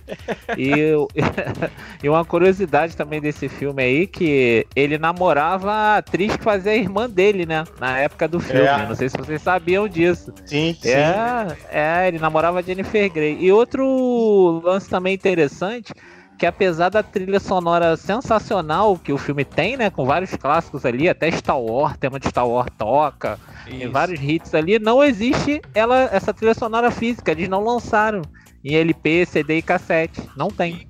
Que viagem, hein? É, Se a gente procurar no é... Spotify agora, quem estiver escutando a gente, acabar de escutar, ah, quiser procurar no Spotify, é, tem. provavelmente tenha, porque alguém pode ter criado um playlist com os artistas individualmente, mas oficialmente, se eu não me engano, não tem. Uma grande bola fora aí, ó. Cadê a Som Livre que mandava na, na época da, na, né, na, no mercado fonográfico do Brasil? Não, não acredito que a Som Livre não lançou essa coletânea. Incrível isso, incrível. E, e outra aí, só para reforçar o do Anderson, para ver como é que o Matthew Broderick era um bom moço, a Mia Sara estava apaixonada por ele e se declarou. Só que ele falou que não podia ter nada sério com ela porque ele estava namorando a Jennifer Grey. Ah, ele não podia ter nada sério, mas, mas dar uma saidinha, de repente é, ele aproveitou o filme. Outra curiosidade foi que os atores que interpretaram os pais dele eh, começaram a namorar e depois se casaram depois do filme, né? E esse filme aí juntou muitos casais, hein? Arrasando o, corações. Aquele, aquele, o, acho que é Alan Huck, não lembro se é Huck ou Huck, que fazia o amigo dele, o Cameron. Ele tem uma curiosidade, não sei como é que ele anda agora, né? Mas ele tinha uma doença genética que fazia ele parecer jovem. Ele, na época do filme, ele tinha 29 anos. Ele já era coroa. Aliás, é outra é... coisa comum desses filmes eram pegar atores com seus 20 e poucos anos e tratá-los como adolescentes, retratá-los como adolescentes, né? É, exatamente. Ele tinha uma doença, não sei como é que anda a doença dele agora, mas na época ele parecia ser adolescente, mas ele já era um adulto, né? Ah, eu já sei o que fazer. Quando terminar de gravar, eu vou diretamente ver como é que tá a cara desse sujeito agora. Eu quero ver se ele continua. Tem ele tá uma particularidade também. É, tem uma coisa também muito marcante do filme que é o Bill. é o diretor. Bill. É o, é o professor diretor. fazendo a chamada é. no começo do filme. É. E ele, ah, é professor, e ele é professor. É, lembra? Aí ele, que ele olha por cima do óculos, assim, ele fica olhando por cima do óculos, fica Bela. Ninguém olha, fica um aluno olhando pro outro, né? É, e ele é professor na vida real. Ele olha. só fez uma participação no filme, ele é no, nos extras é citado isso. Muito Mas isso bom. aí é um clássico mesmo, muito bom. Tica, tica. Vambora, passar pro próximo, Anderson. Qual vai ser o filme que você vai tirar do baú agora? Dá uma sacudida aí, porque vai vir poeira junto, hein? Essa, essa sacudida já foi tirada da poeira e teremos uma continuação esse ano. Top Gun, Ases Indomáveis. Expectativa altíssima para essa continuação. É, e 30. Não, 30 e quanto? 38 anos depois? É, ele é de 86 esse filme. Caraca, cara. Muito tempo. 32, 34 anos depois os caras desenterraram os Asas Indomáveis e vão lançar uma Exatamente. continuação. Muito Tom bom Cruise, Top Gun. Né? Tom Cruise no seu papel aí, mais um dos que alavancou a sua carreira, né, pro estrelato, né, fazendo o, o piloto Maverick, né, o mais Maverick. ousado da Força Aérea, que foi culpado como da morte do amigo, né, do é, Eu, eu sei que você riu, o cara foi culpado da morte do amigo, você dá uma risada? Porque ele se sentia, cara. Ele se achava o melhor piloto de todos e fez essa pequena merdinha na Força Aérea. Deveria ter sido cortado, né? Pela morte do cara, mas não foi, né? O filme tem que não seguir, foi. né? Ele é o protagonista. É. E é um filme também que. Do, do famoso Don Simpson e Jerry Bruckheimer, que já foi citado aqui no podcast aqui, que fizeram os anos 80 e com uma excelente trilha sonora com músicas que tocam até hoje no rádio. É, que Dispensa cuidado, até né? a sinopse desse filme, porque Top Gun, se você não conhece, meu filho, é, acabou. Assim, sinopse, reinicia a sua vida. Uma sinopse resumidíssima de Top Gun: uns aviões perseguindo uns aos outros, com o Tom Cruise. Exatamente. É, é isso aí que se e, trata o filme. E detalhe: sem CGI, caças de verdade. Não é, tem galera. caça de plástico fazendo montagenzinha. É caça de verdade voando atrás de caça de verdade. Nessa e época era uma a... característica o pessoal botar a mão na massa, né? Exatamente. Efeitos práticos que não eram nada práticos, na verdade. Efeitos práticos só no nome. Eu vou falar uma curiosidade bem interessante do Top Gun.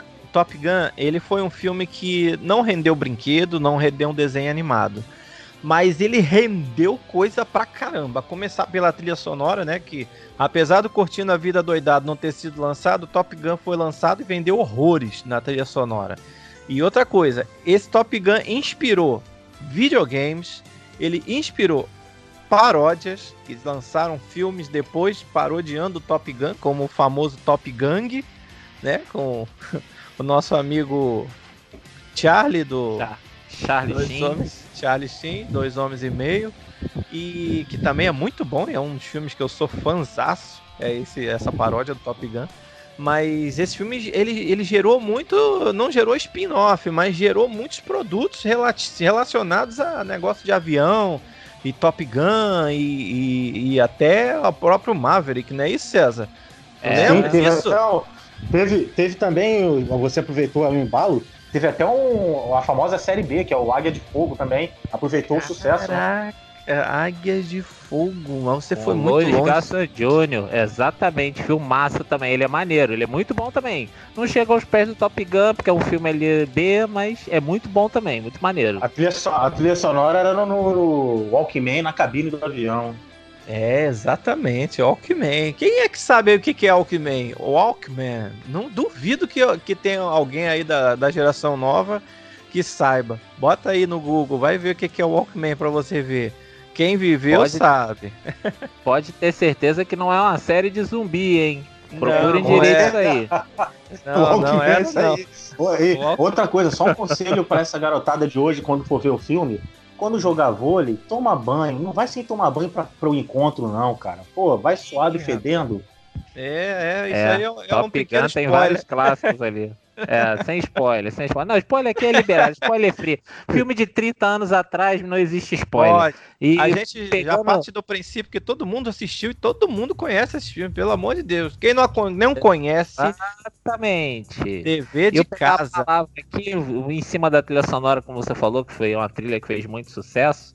A música Take My Breath Away, ela foi indicada ao Oscar de melhor canção. Eu não sei se vocês sabem disso. Quem e ela da banda Berlim e teve uma, um pequeno problema no dia da apresentação do Oscar.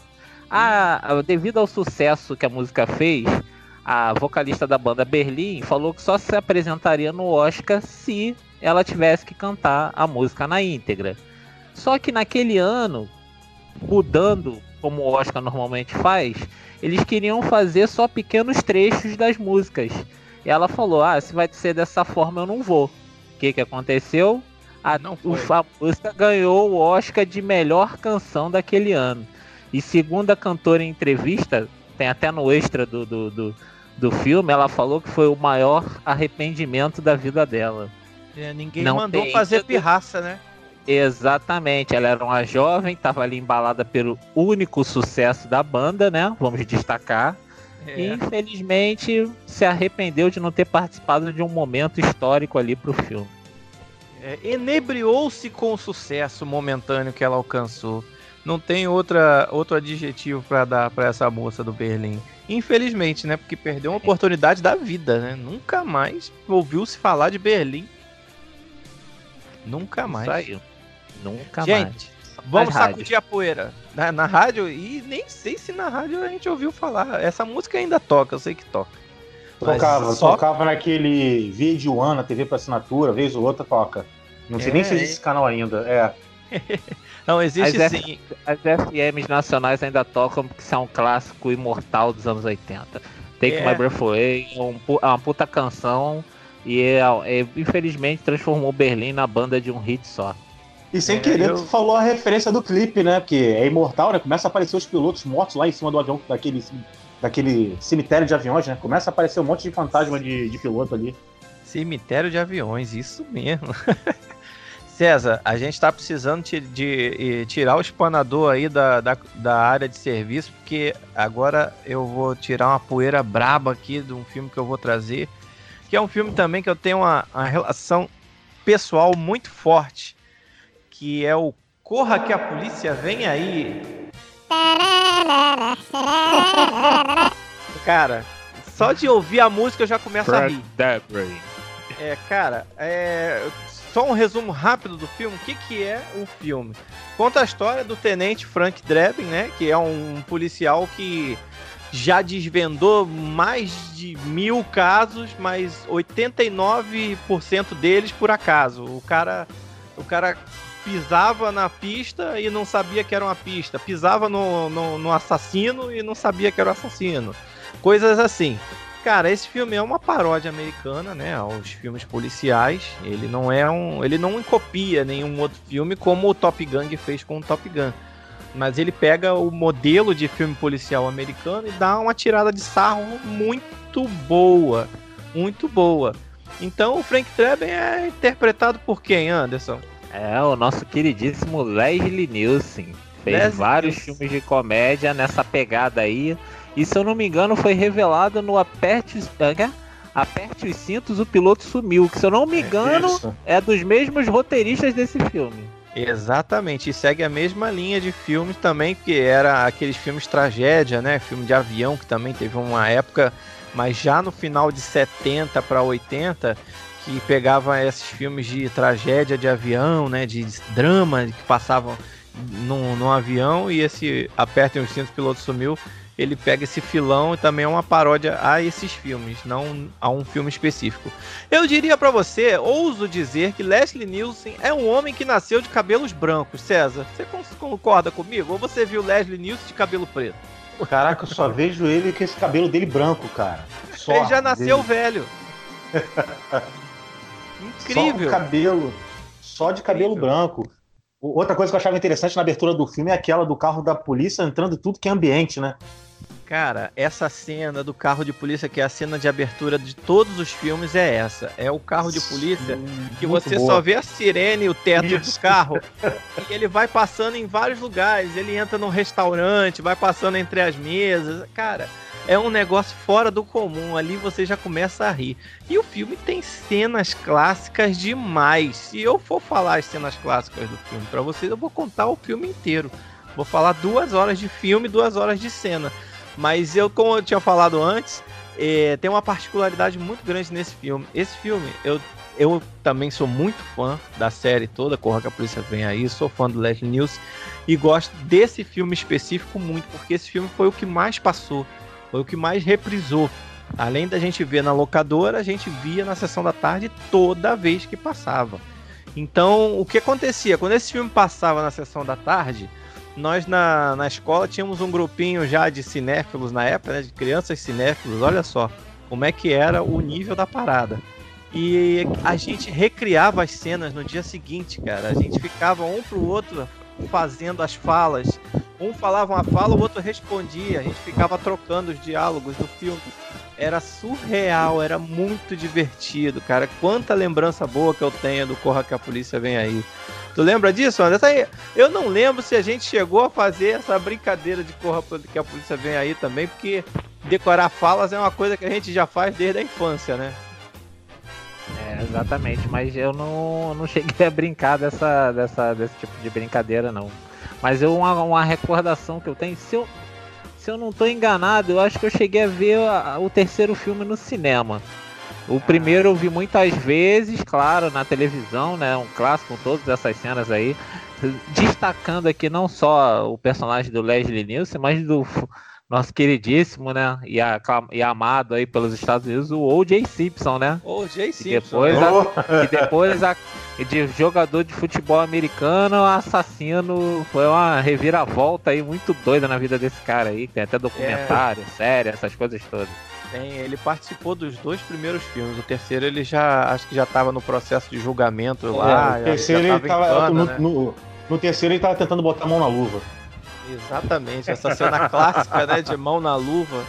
A, a, luva que supostamente matou a esposa dele, né? Que o assassino estava usando a luva. Tem aquela cena clássica dele no tribunal calçando a luva e dizendo que a luva não cabia na mão dele, que a luva era pequena, que não podia ter sido ele. Isso é uma cena clássica, não do filme, dos tribunais americanos. Isso aí é vida real, real life na parada. Mas, cara, porra, que a polícia vem aí, comédia escrachadíssima, com piadas em sequência. Você, se você não tiver preparado pro filme, você vai dar risada atrás de risada sem sem parar. Você vai engasgar de tanto que você vai rir, porque os caras não dão sossego, é uma piada atrás da outra. Desde o do Frank Drebin levando o O.J. Simpson embaixo do carro para outra cidade, engatado. como. Ah, cara, surreal. Como o muro anti-pichadores que picha os pichadores. O cara vai pichar, o muro picha de volta. Vários é. dispositivos de segurança, né? Que tinha um cientista lá na delegacia deles que, que faziam os dispositivos de segurança para ele. E, e, cara, surreal. É, é ele só. A missão. A, esse filme tem tiradas espetaculares, cara. Fala aí, André. É, e outra coisa também interessante que é um filme que, elenco mais easter egg possível, né? Porque acontece a cena principal e ao fundo tá sempre acontecendo uma coisa mais absurda ainda. Sim, e você é. não sabe se presta atenção na fala ou no fundo. Então é um filme que pelo menos duas vezes você tem que assistir. Uma é, para ver o que tá acontecendo no fundo da cena e, e a cena real ali em questão, né? Ó, só pra você ter ideia da doideira que era o filme, ele, ele foi ele foi posto de propósito numa missão para falhar. Que a missão era o quê? Proteger a Rainha Elizabeth. Então os caras que queriam matar a Rainha Elizabeth botaram ele para fazer a segurança da rainha porque sabia que ele não ia impedir. Só que como o cara é um cara que tropeçava nas pistas e, e tudo que ele fazia de errado acabava dando certo, ele consegue descobrir o plano e impedir o assassinato da, da, da rainha, né? No, num jogo de beisebol. Ele se disfarça de Henrico Palazzo, que era um cantor de ópera do filme. Cara, isso é surreal. Cara, surreal mesmo, esse filme é demais, cara. É surreal, ele vai cantar um hino americano, ele não sabe cantar o hino. É, é, é, é, o mais incrível é isso, é você mostrar um americano que não sabe cantar o hino. É, é o mais é. incrível, talvez, do filme seja isso. Ele não sabe, ele erra o, o hino, os caras falam, ele não é o Henrique Palazzo, não sei o quê. E a, a, cena dele, dele pegando a roupa do Henrique Palazzo, o Henrique Palazzo desmaiado em cima da mesa, e a mulher entra, ah. não sei se a faxineira entra e pega ele como se estivesse carcando o cara. Exatamente, cara. Esse filme, como eu falei, é uma piada atrás da outra. Até no final do filme tem aquela piada clássica, né? Que ele fica. A, a, a namorada dele, a, a, que é interpretada pela esposa de Michael Jackson, Lisa Marie Presley, não é isso, Anderson? Não, não, é, esposa, é a esposa do Elvis. Elvis. É a Priscila. Priscila. É a Priscila Presley. É a mãe. Ela é a mãe, ela é a mãe da, da, da ex-esposa do Michael Jackson, na verdade. É porque elas muito, são idênticas obrigado, nessa parte. Muito obrigado, muito obrigado pela correção. é, elas são muito, muito parecidas, exatamente. É a mãe da Lisa Marie, que é a Priscila Presley. Cara, é, ela é engravida e ela tem o filho no final e ele entra para filmar o parto, só que ele entra na sala errada, na sala do Norberg, que era o O.J. Simpson que a mulher dele também tava parindo na hora. Aí ele começa a, a filmar o pato, aí quando tira a criança, sai o garoto moreninho, ele olha na hora o nome. e sai correndo atrás dele. Aí ele fala, porra, que isso? Aí o outro fala pra ele, Frank, nasceu, é um menino, ele correndo atrás do cara. Eu sei, eu sei. cara, é piada do início ao fim. Ele é o exemplo do, do como é que é? Politicamente incorreto, porque esse filme na época atual não, não. Cara, acho que não tem condição de ser feito um remake. Não tem como, porque é muito doido esse filme, muito doido. Os tempos são outros, as piadas são outras. Então, esse filme, olha, quem não conhece e gosta de um belo besterol americano, eu recomendo Corra que a Polícia Vem Aí. Todos os três, mas o primeiro é imbatível por ser o primeiro e que é muito engraçado. César, vamos puxar aí do baú da sessão da tarde mais um filme poeirado? Beleza, vamos para um dentro das escolas ainda, de 87, o Te Pego Lá Fora, né? Que lá fora é 3 o'clock High, que é o horário que termina as aulas nos Estados Unidos, que é às 3 da tarde, né, às 15 horas. Ou Isso. em Portugal, A Força dos Punhos, a força dos punhos. É um aí. filme. Por Portugal sempre dando exemplo. É um filme, cara, que custou 6 milhões, mas infelizmente ele não teve uma receita boa, não. Faturou 3 e, uns 3,700 mais ou menos, 3 milhões e 700. Ele faturou é. menos do que custou. Que é a história do moleque. Uhum. É a história já tinha moleque. barato, já tinha custado barato, é, né? E não fez muita coisa. Não fez. Ele é, é a história do moleque é, é uma característica desses filmes que fizeram sucesso, que eu gostaria até, se alguém tiver alguma teoria.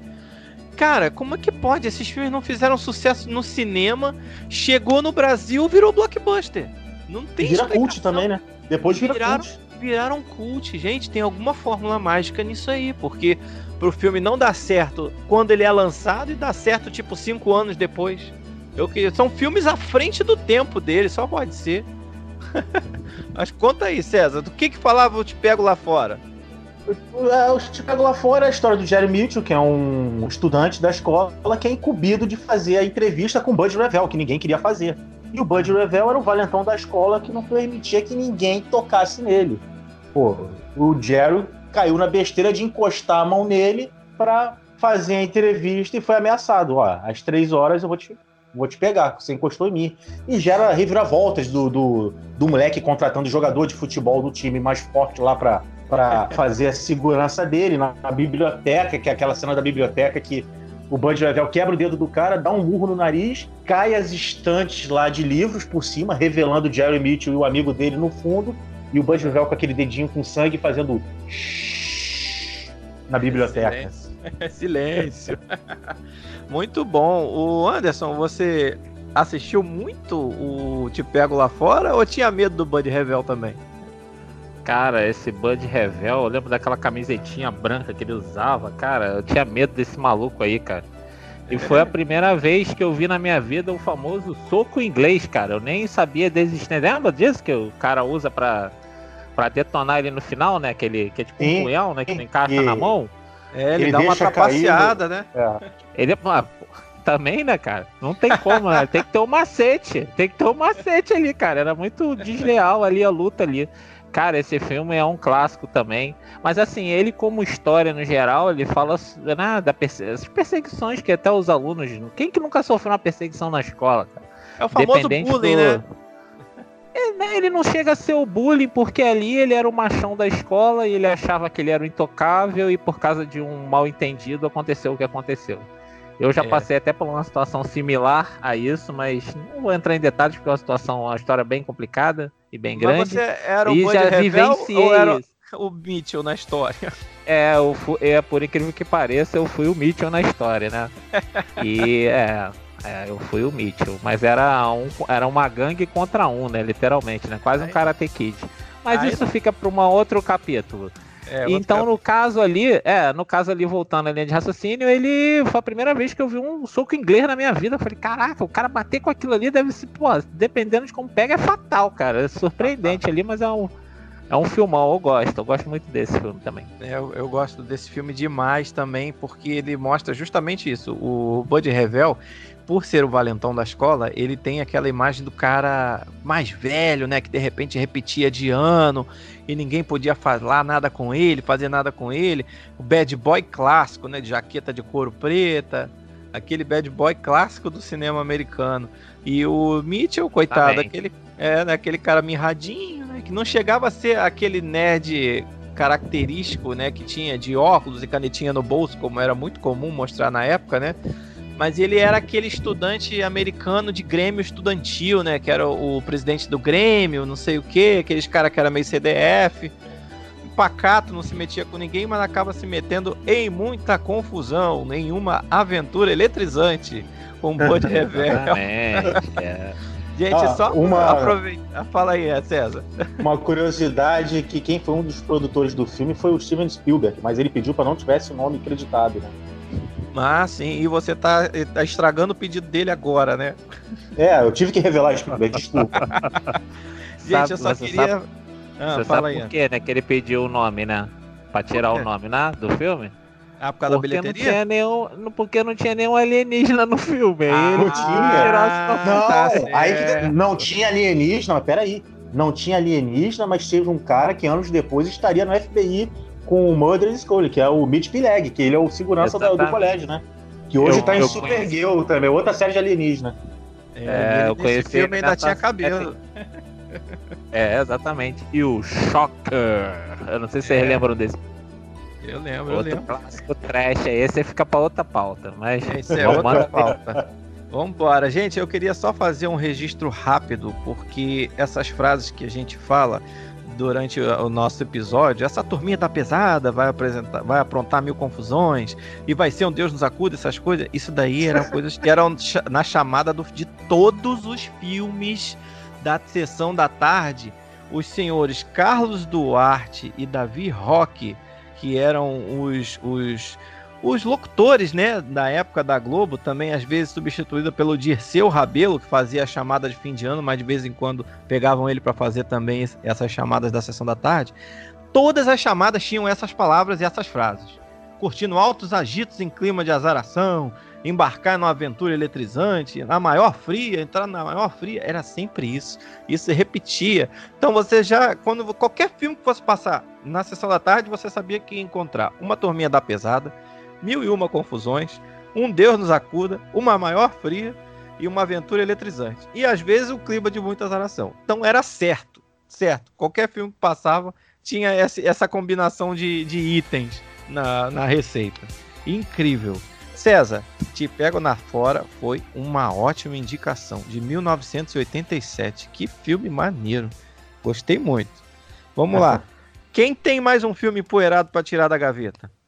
Eu, eu, eu. então fala aí, qual o seu próximo filme escolhido? É, o meu próximo filme também é um clássico com Ed Murphy. Muita gente deve ter visto. Que é O Rapto do Menino Dourado. Hum, esse filme eu lembro bem, era do garotinho carequinha, não é isso? Exatamente. e de ele que, que é... falava ele? Fala aí. É, o, o menino dourado em questão da história era um garotinho que tinha poderes extraordinários. Era tipo uma espécie de uma encarnação de Buda, né? Como eles falavam lá.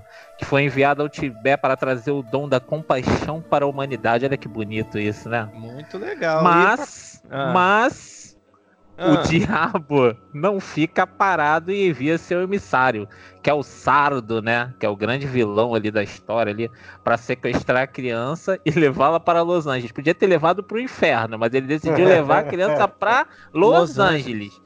Tanto lugar mais quente para ir, ele foi para Los Angeles. Mas tudo devia bem. ser uma filial, pô.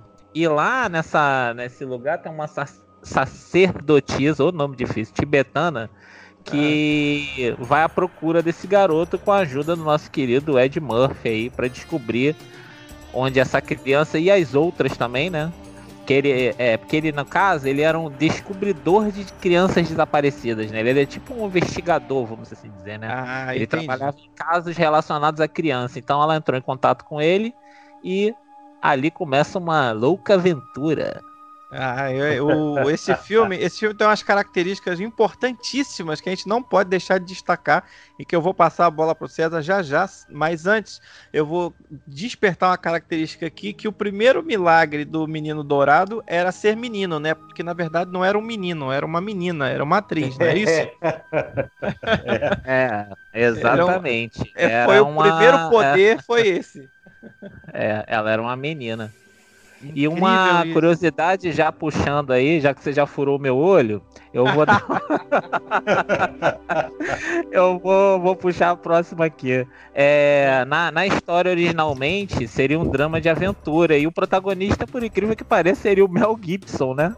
Nossa. E que acabou desistindo de fazer o papel tal e esse papel, como foi oferecido para várias pessoas, oferece, chegou na mão do Ed Murphy e aí os roteiristas tiveram que mudar o tom do filme para se encaixar com toda a simpatia e comédia, né?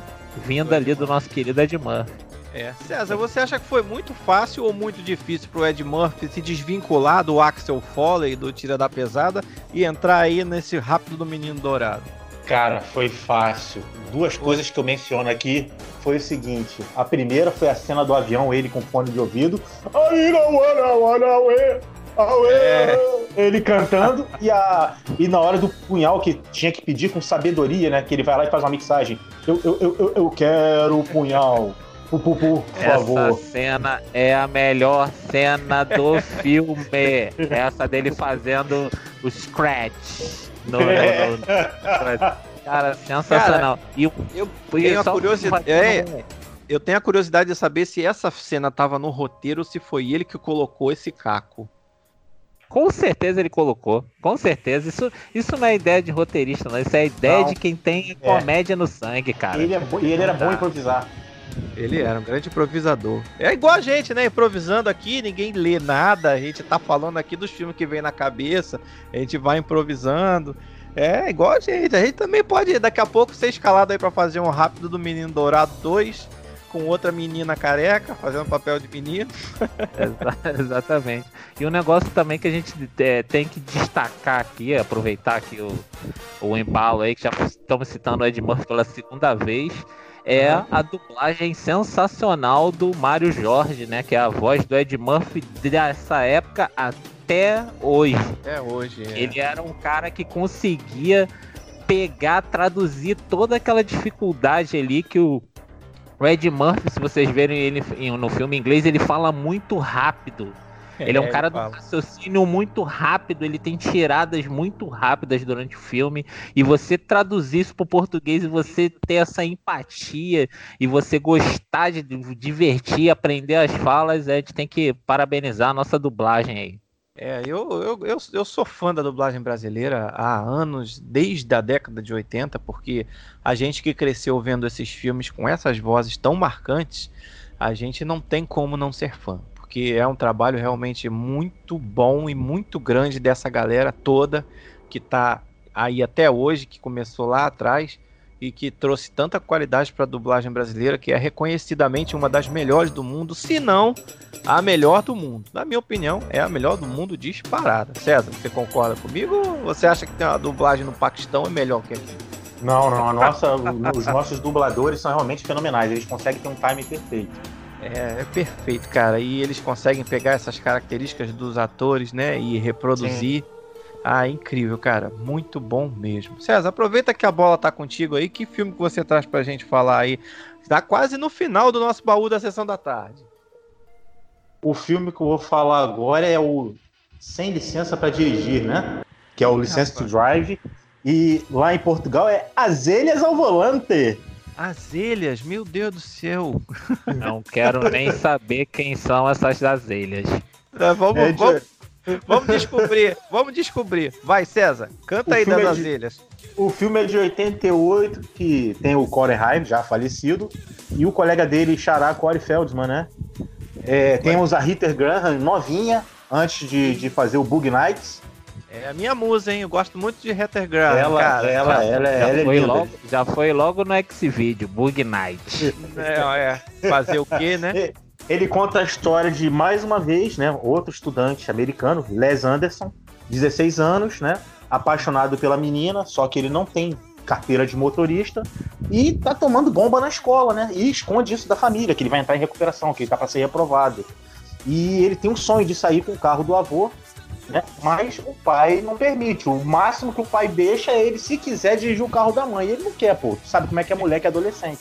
Não vai não, querer e, pegar e, o carro da mãe para fazer graça com a gatinha. E carro de mãe americana era aquela coisa marcante, né? Aquela, aquela perua, né? Grandona, aquele Exatamente, carro parece uma banheira.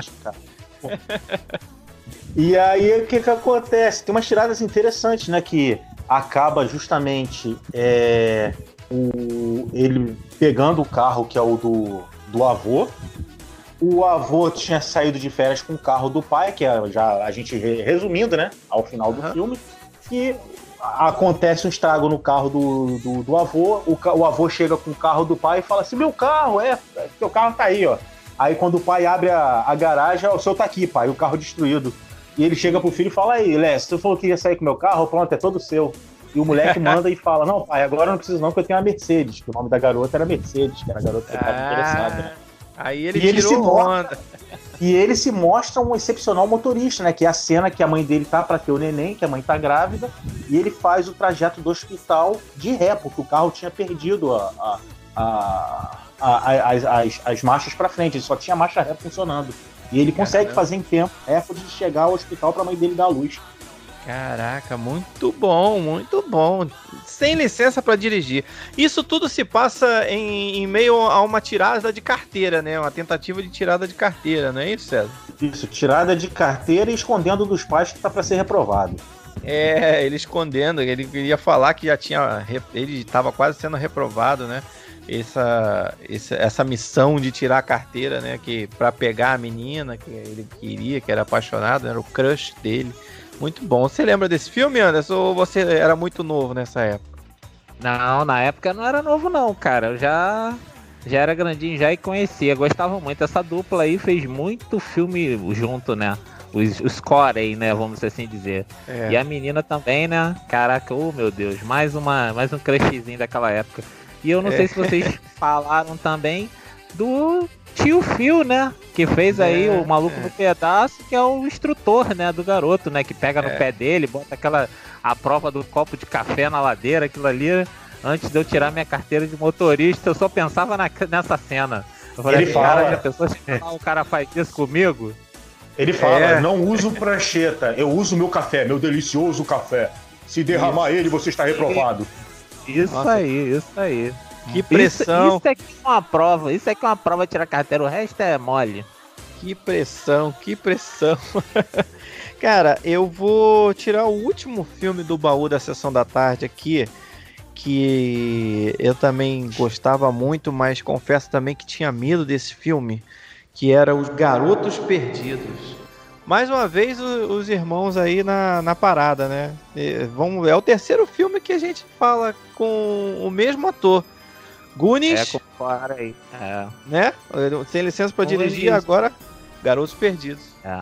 Eles fizeram bastante sucesso, né? Nos anos 80 aí, figuraram bastante, bastante filmes. É, fizeram muitos filmes mesmo. Quero, é, Os Garotos Perdidos, eu quero dizer para vocês que é um filme de vampiro. Nada mais, nada menos que um filme de vampiro para criança. Não existe isso? Existe, Garotos Perdidos, para criança ou adolescente, né? Para o público jovem, mais especificamente falando. O que, que falava a história desse filme, Anderson? Tu lembra dele?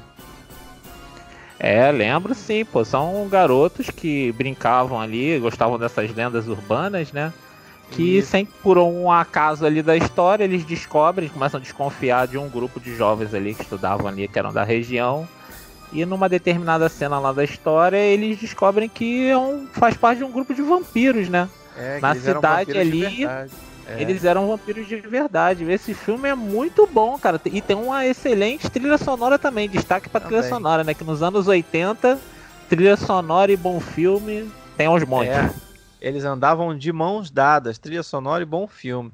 E depois, mais tarde na história, o irmão desse, desse garoto, né, que, que tava atrás aí da lenda dos, dos vampiros, acaba virando vampiro, né, entrando pra essa gangue e meio que escondendo dos pais que ele virou vampiro. E o garoto sabia, o irmão mais novo tinha descoberto, né? Que ele era vampiro. E aí a galera vinha para chamar ele à noite para dar os passeios vampirescos dele lá, sair mordendo o pescoço pela cidade.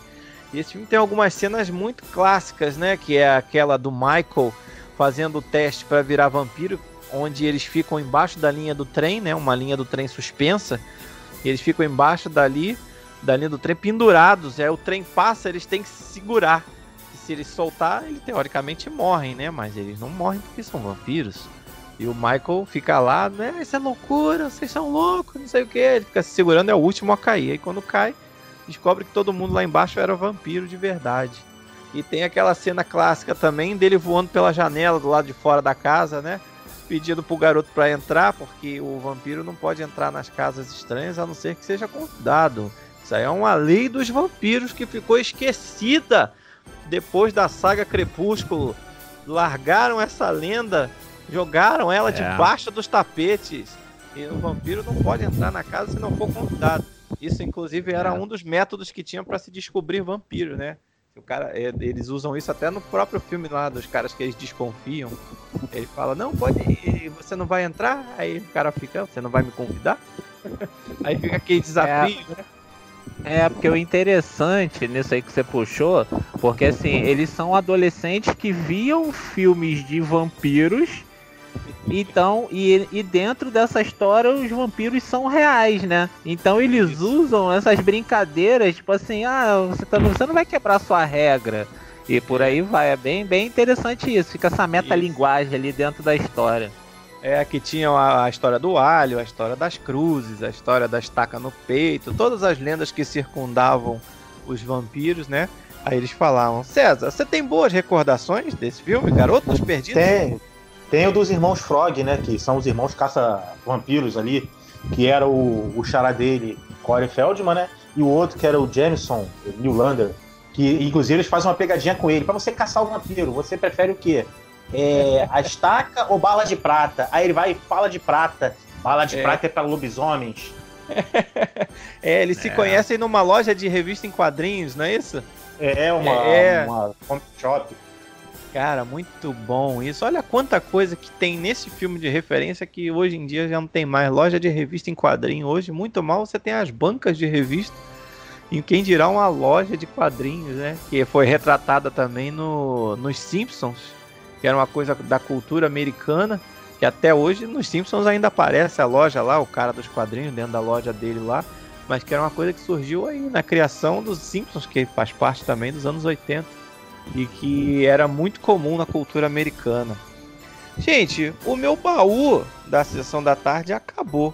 Alguém tem mais alguma coisa para tirar do baú aí? Ou acabaram as fitas?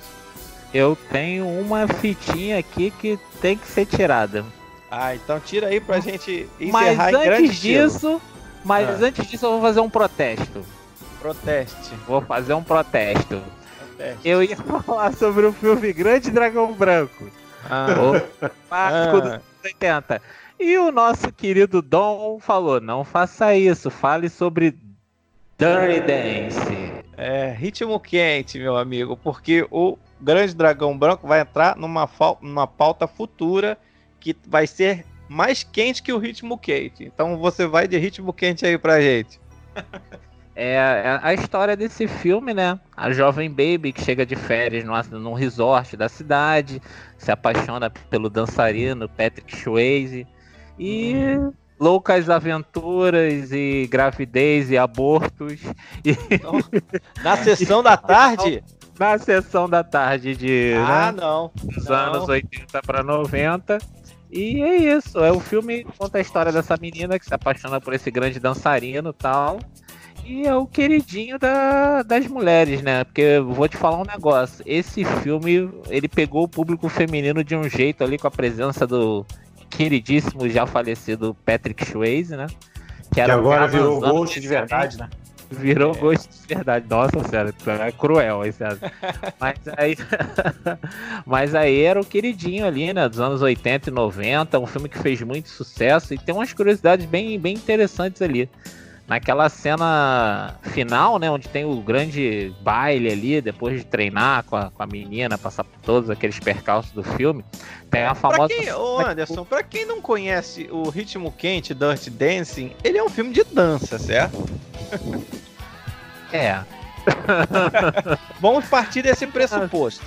É, ele é um filme de dança, mas acontece todas essas coisas aí. Ele aborda temas ali levando em consideração que o filme se passa nos anos 60. Ele é um filme lançado nos anos 80, mas a trama se passa nos anos 60. Ele fala de aborto, de romances com meninas com homens mais velhos e essas coisas todas. Ele é, é. Ele é bem à frente do tempo dele. César, você tem o título desse filme em Portugal? Dança comigo. Dança comigo? Ah, eu pensei que era alguma coisa relacionada a tabus, tipo, é, atropelando os tabus. Podia ser, né? Em Portugal. Podia ser, no melhor das hipóteses, dança suja, né? É, dança suja. E eu, como eu estava falando, vocês me cortaram na famosa cena da dança. Quando ele vai pular lá do palco, ah, have time of my life, o clímax da cena, ele machucou o joelho. De verdade? E o diretor falou, de verdade. Aí, porque ele era um bailarino, né? Ele já tinha tido um problema no joelho anteriormente, né? O Patrick Swayze. Por isso que ele tinha deixado de ser bailarino na vida real. Então, ele naquela cena, ele se machucou ali. E o diretor falou, corta, vamos fazer de novo? Aí ele pulou de novo, pum, corta, Ué. vamos fazer de novo que não ficou legal? Foram cinco pulos. No último pulo, o cara já estava mancando, urrando de dor e falou assim: esse vai ser o último. E ele deu o pulo que é o take que entrou no filme e marcou toda a história ali da sequência do filme. Foi sinistro. E como eu tinha falado anteriormente, filme bom e trilha sonora boa era comum nos anos 80. Então vai um dado sobre esse filme. Sim. O orçamento do filme foi de só 6 milhões de dólares. E ele arrecadou nos Estados Unidos 64 milhões de dólares e pelo mundo todo 214 milhões de dólares. Foi um sucesso absoluto. Só uma sendo correção. Primeira, sendo uma primeira 17 milhões. É muito dinheiro do mesmo jeito, César. dinheiro.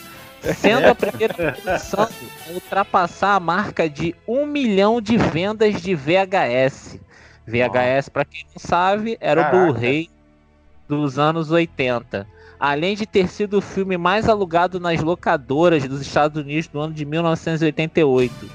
Já a trilha sonora, como eu disse, ficou no topo da parada da Billboard por 18 semanas e vendeu somente 32 milhões de cópias só nos Estados Unidos.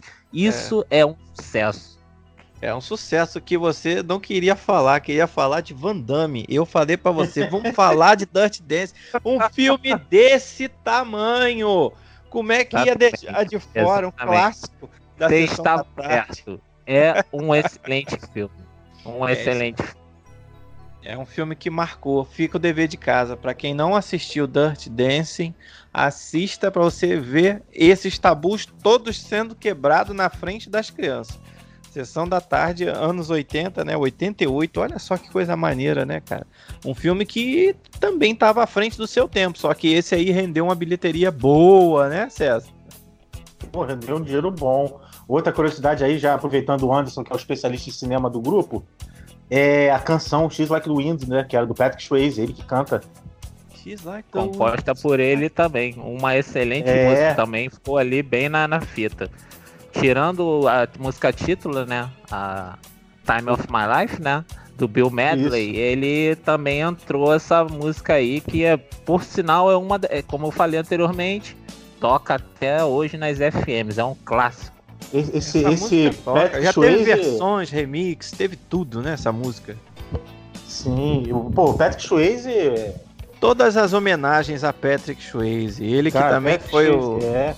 O cara foi bailarino, jogador é. de. Já foi jogador de futebol americano e agora é fantasma nas horas vagas. É, ele que também foi o protagonista do Ghost, que foi outro sucessaço da sessão da tarde, né?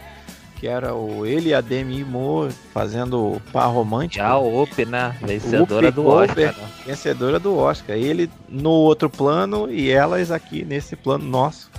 E ele protagonizou, ele foi protagonista desse filme e também foi muito sucesso da sessão da tarde. Mas a gente não vai falar de Ghost, não. A gente já falou de bastante sucesso, bastante clássicos da sessão da tarde.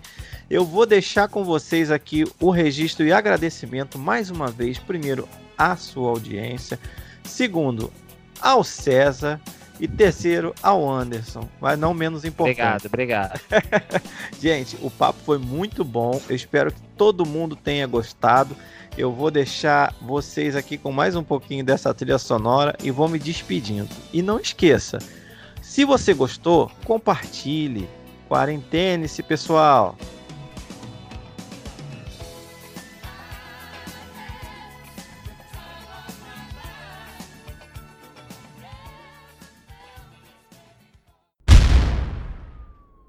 Entrou um twister na ligação.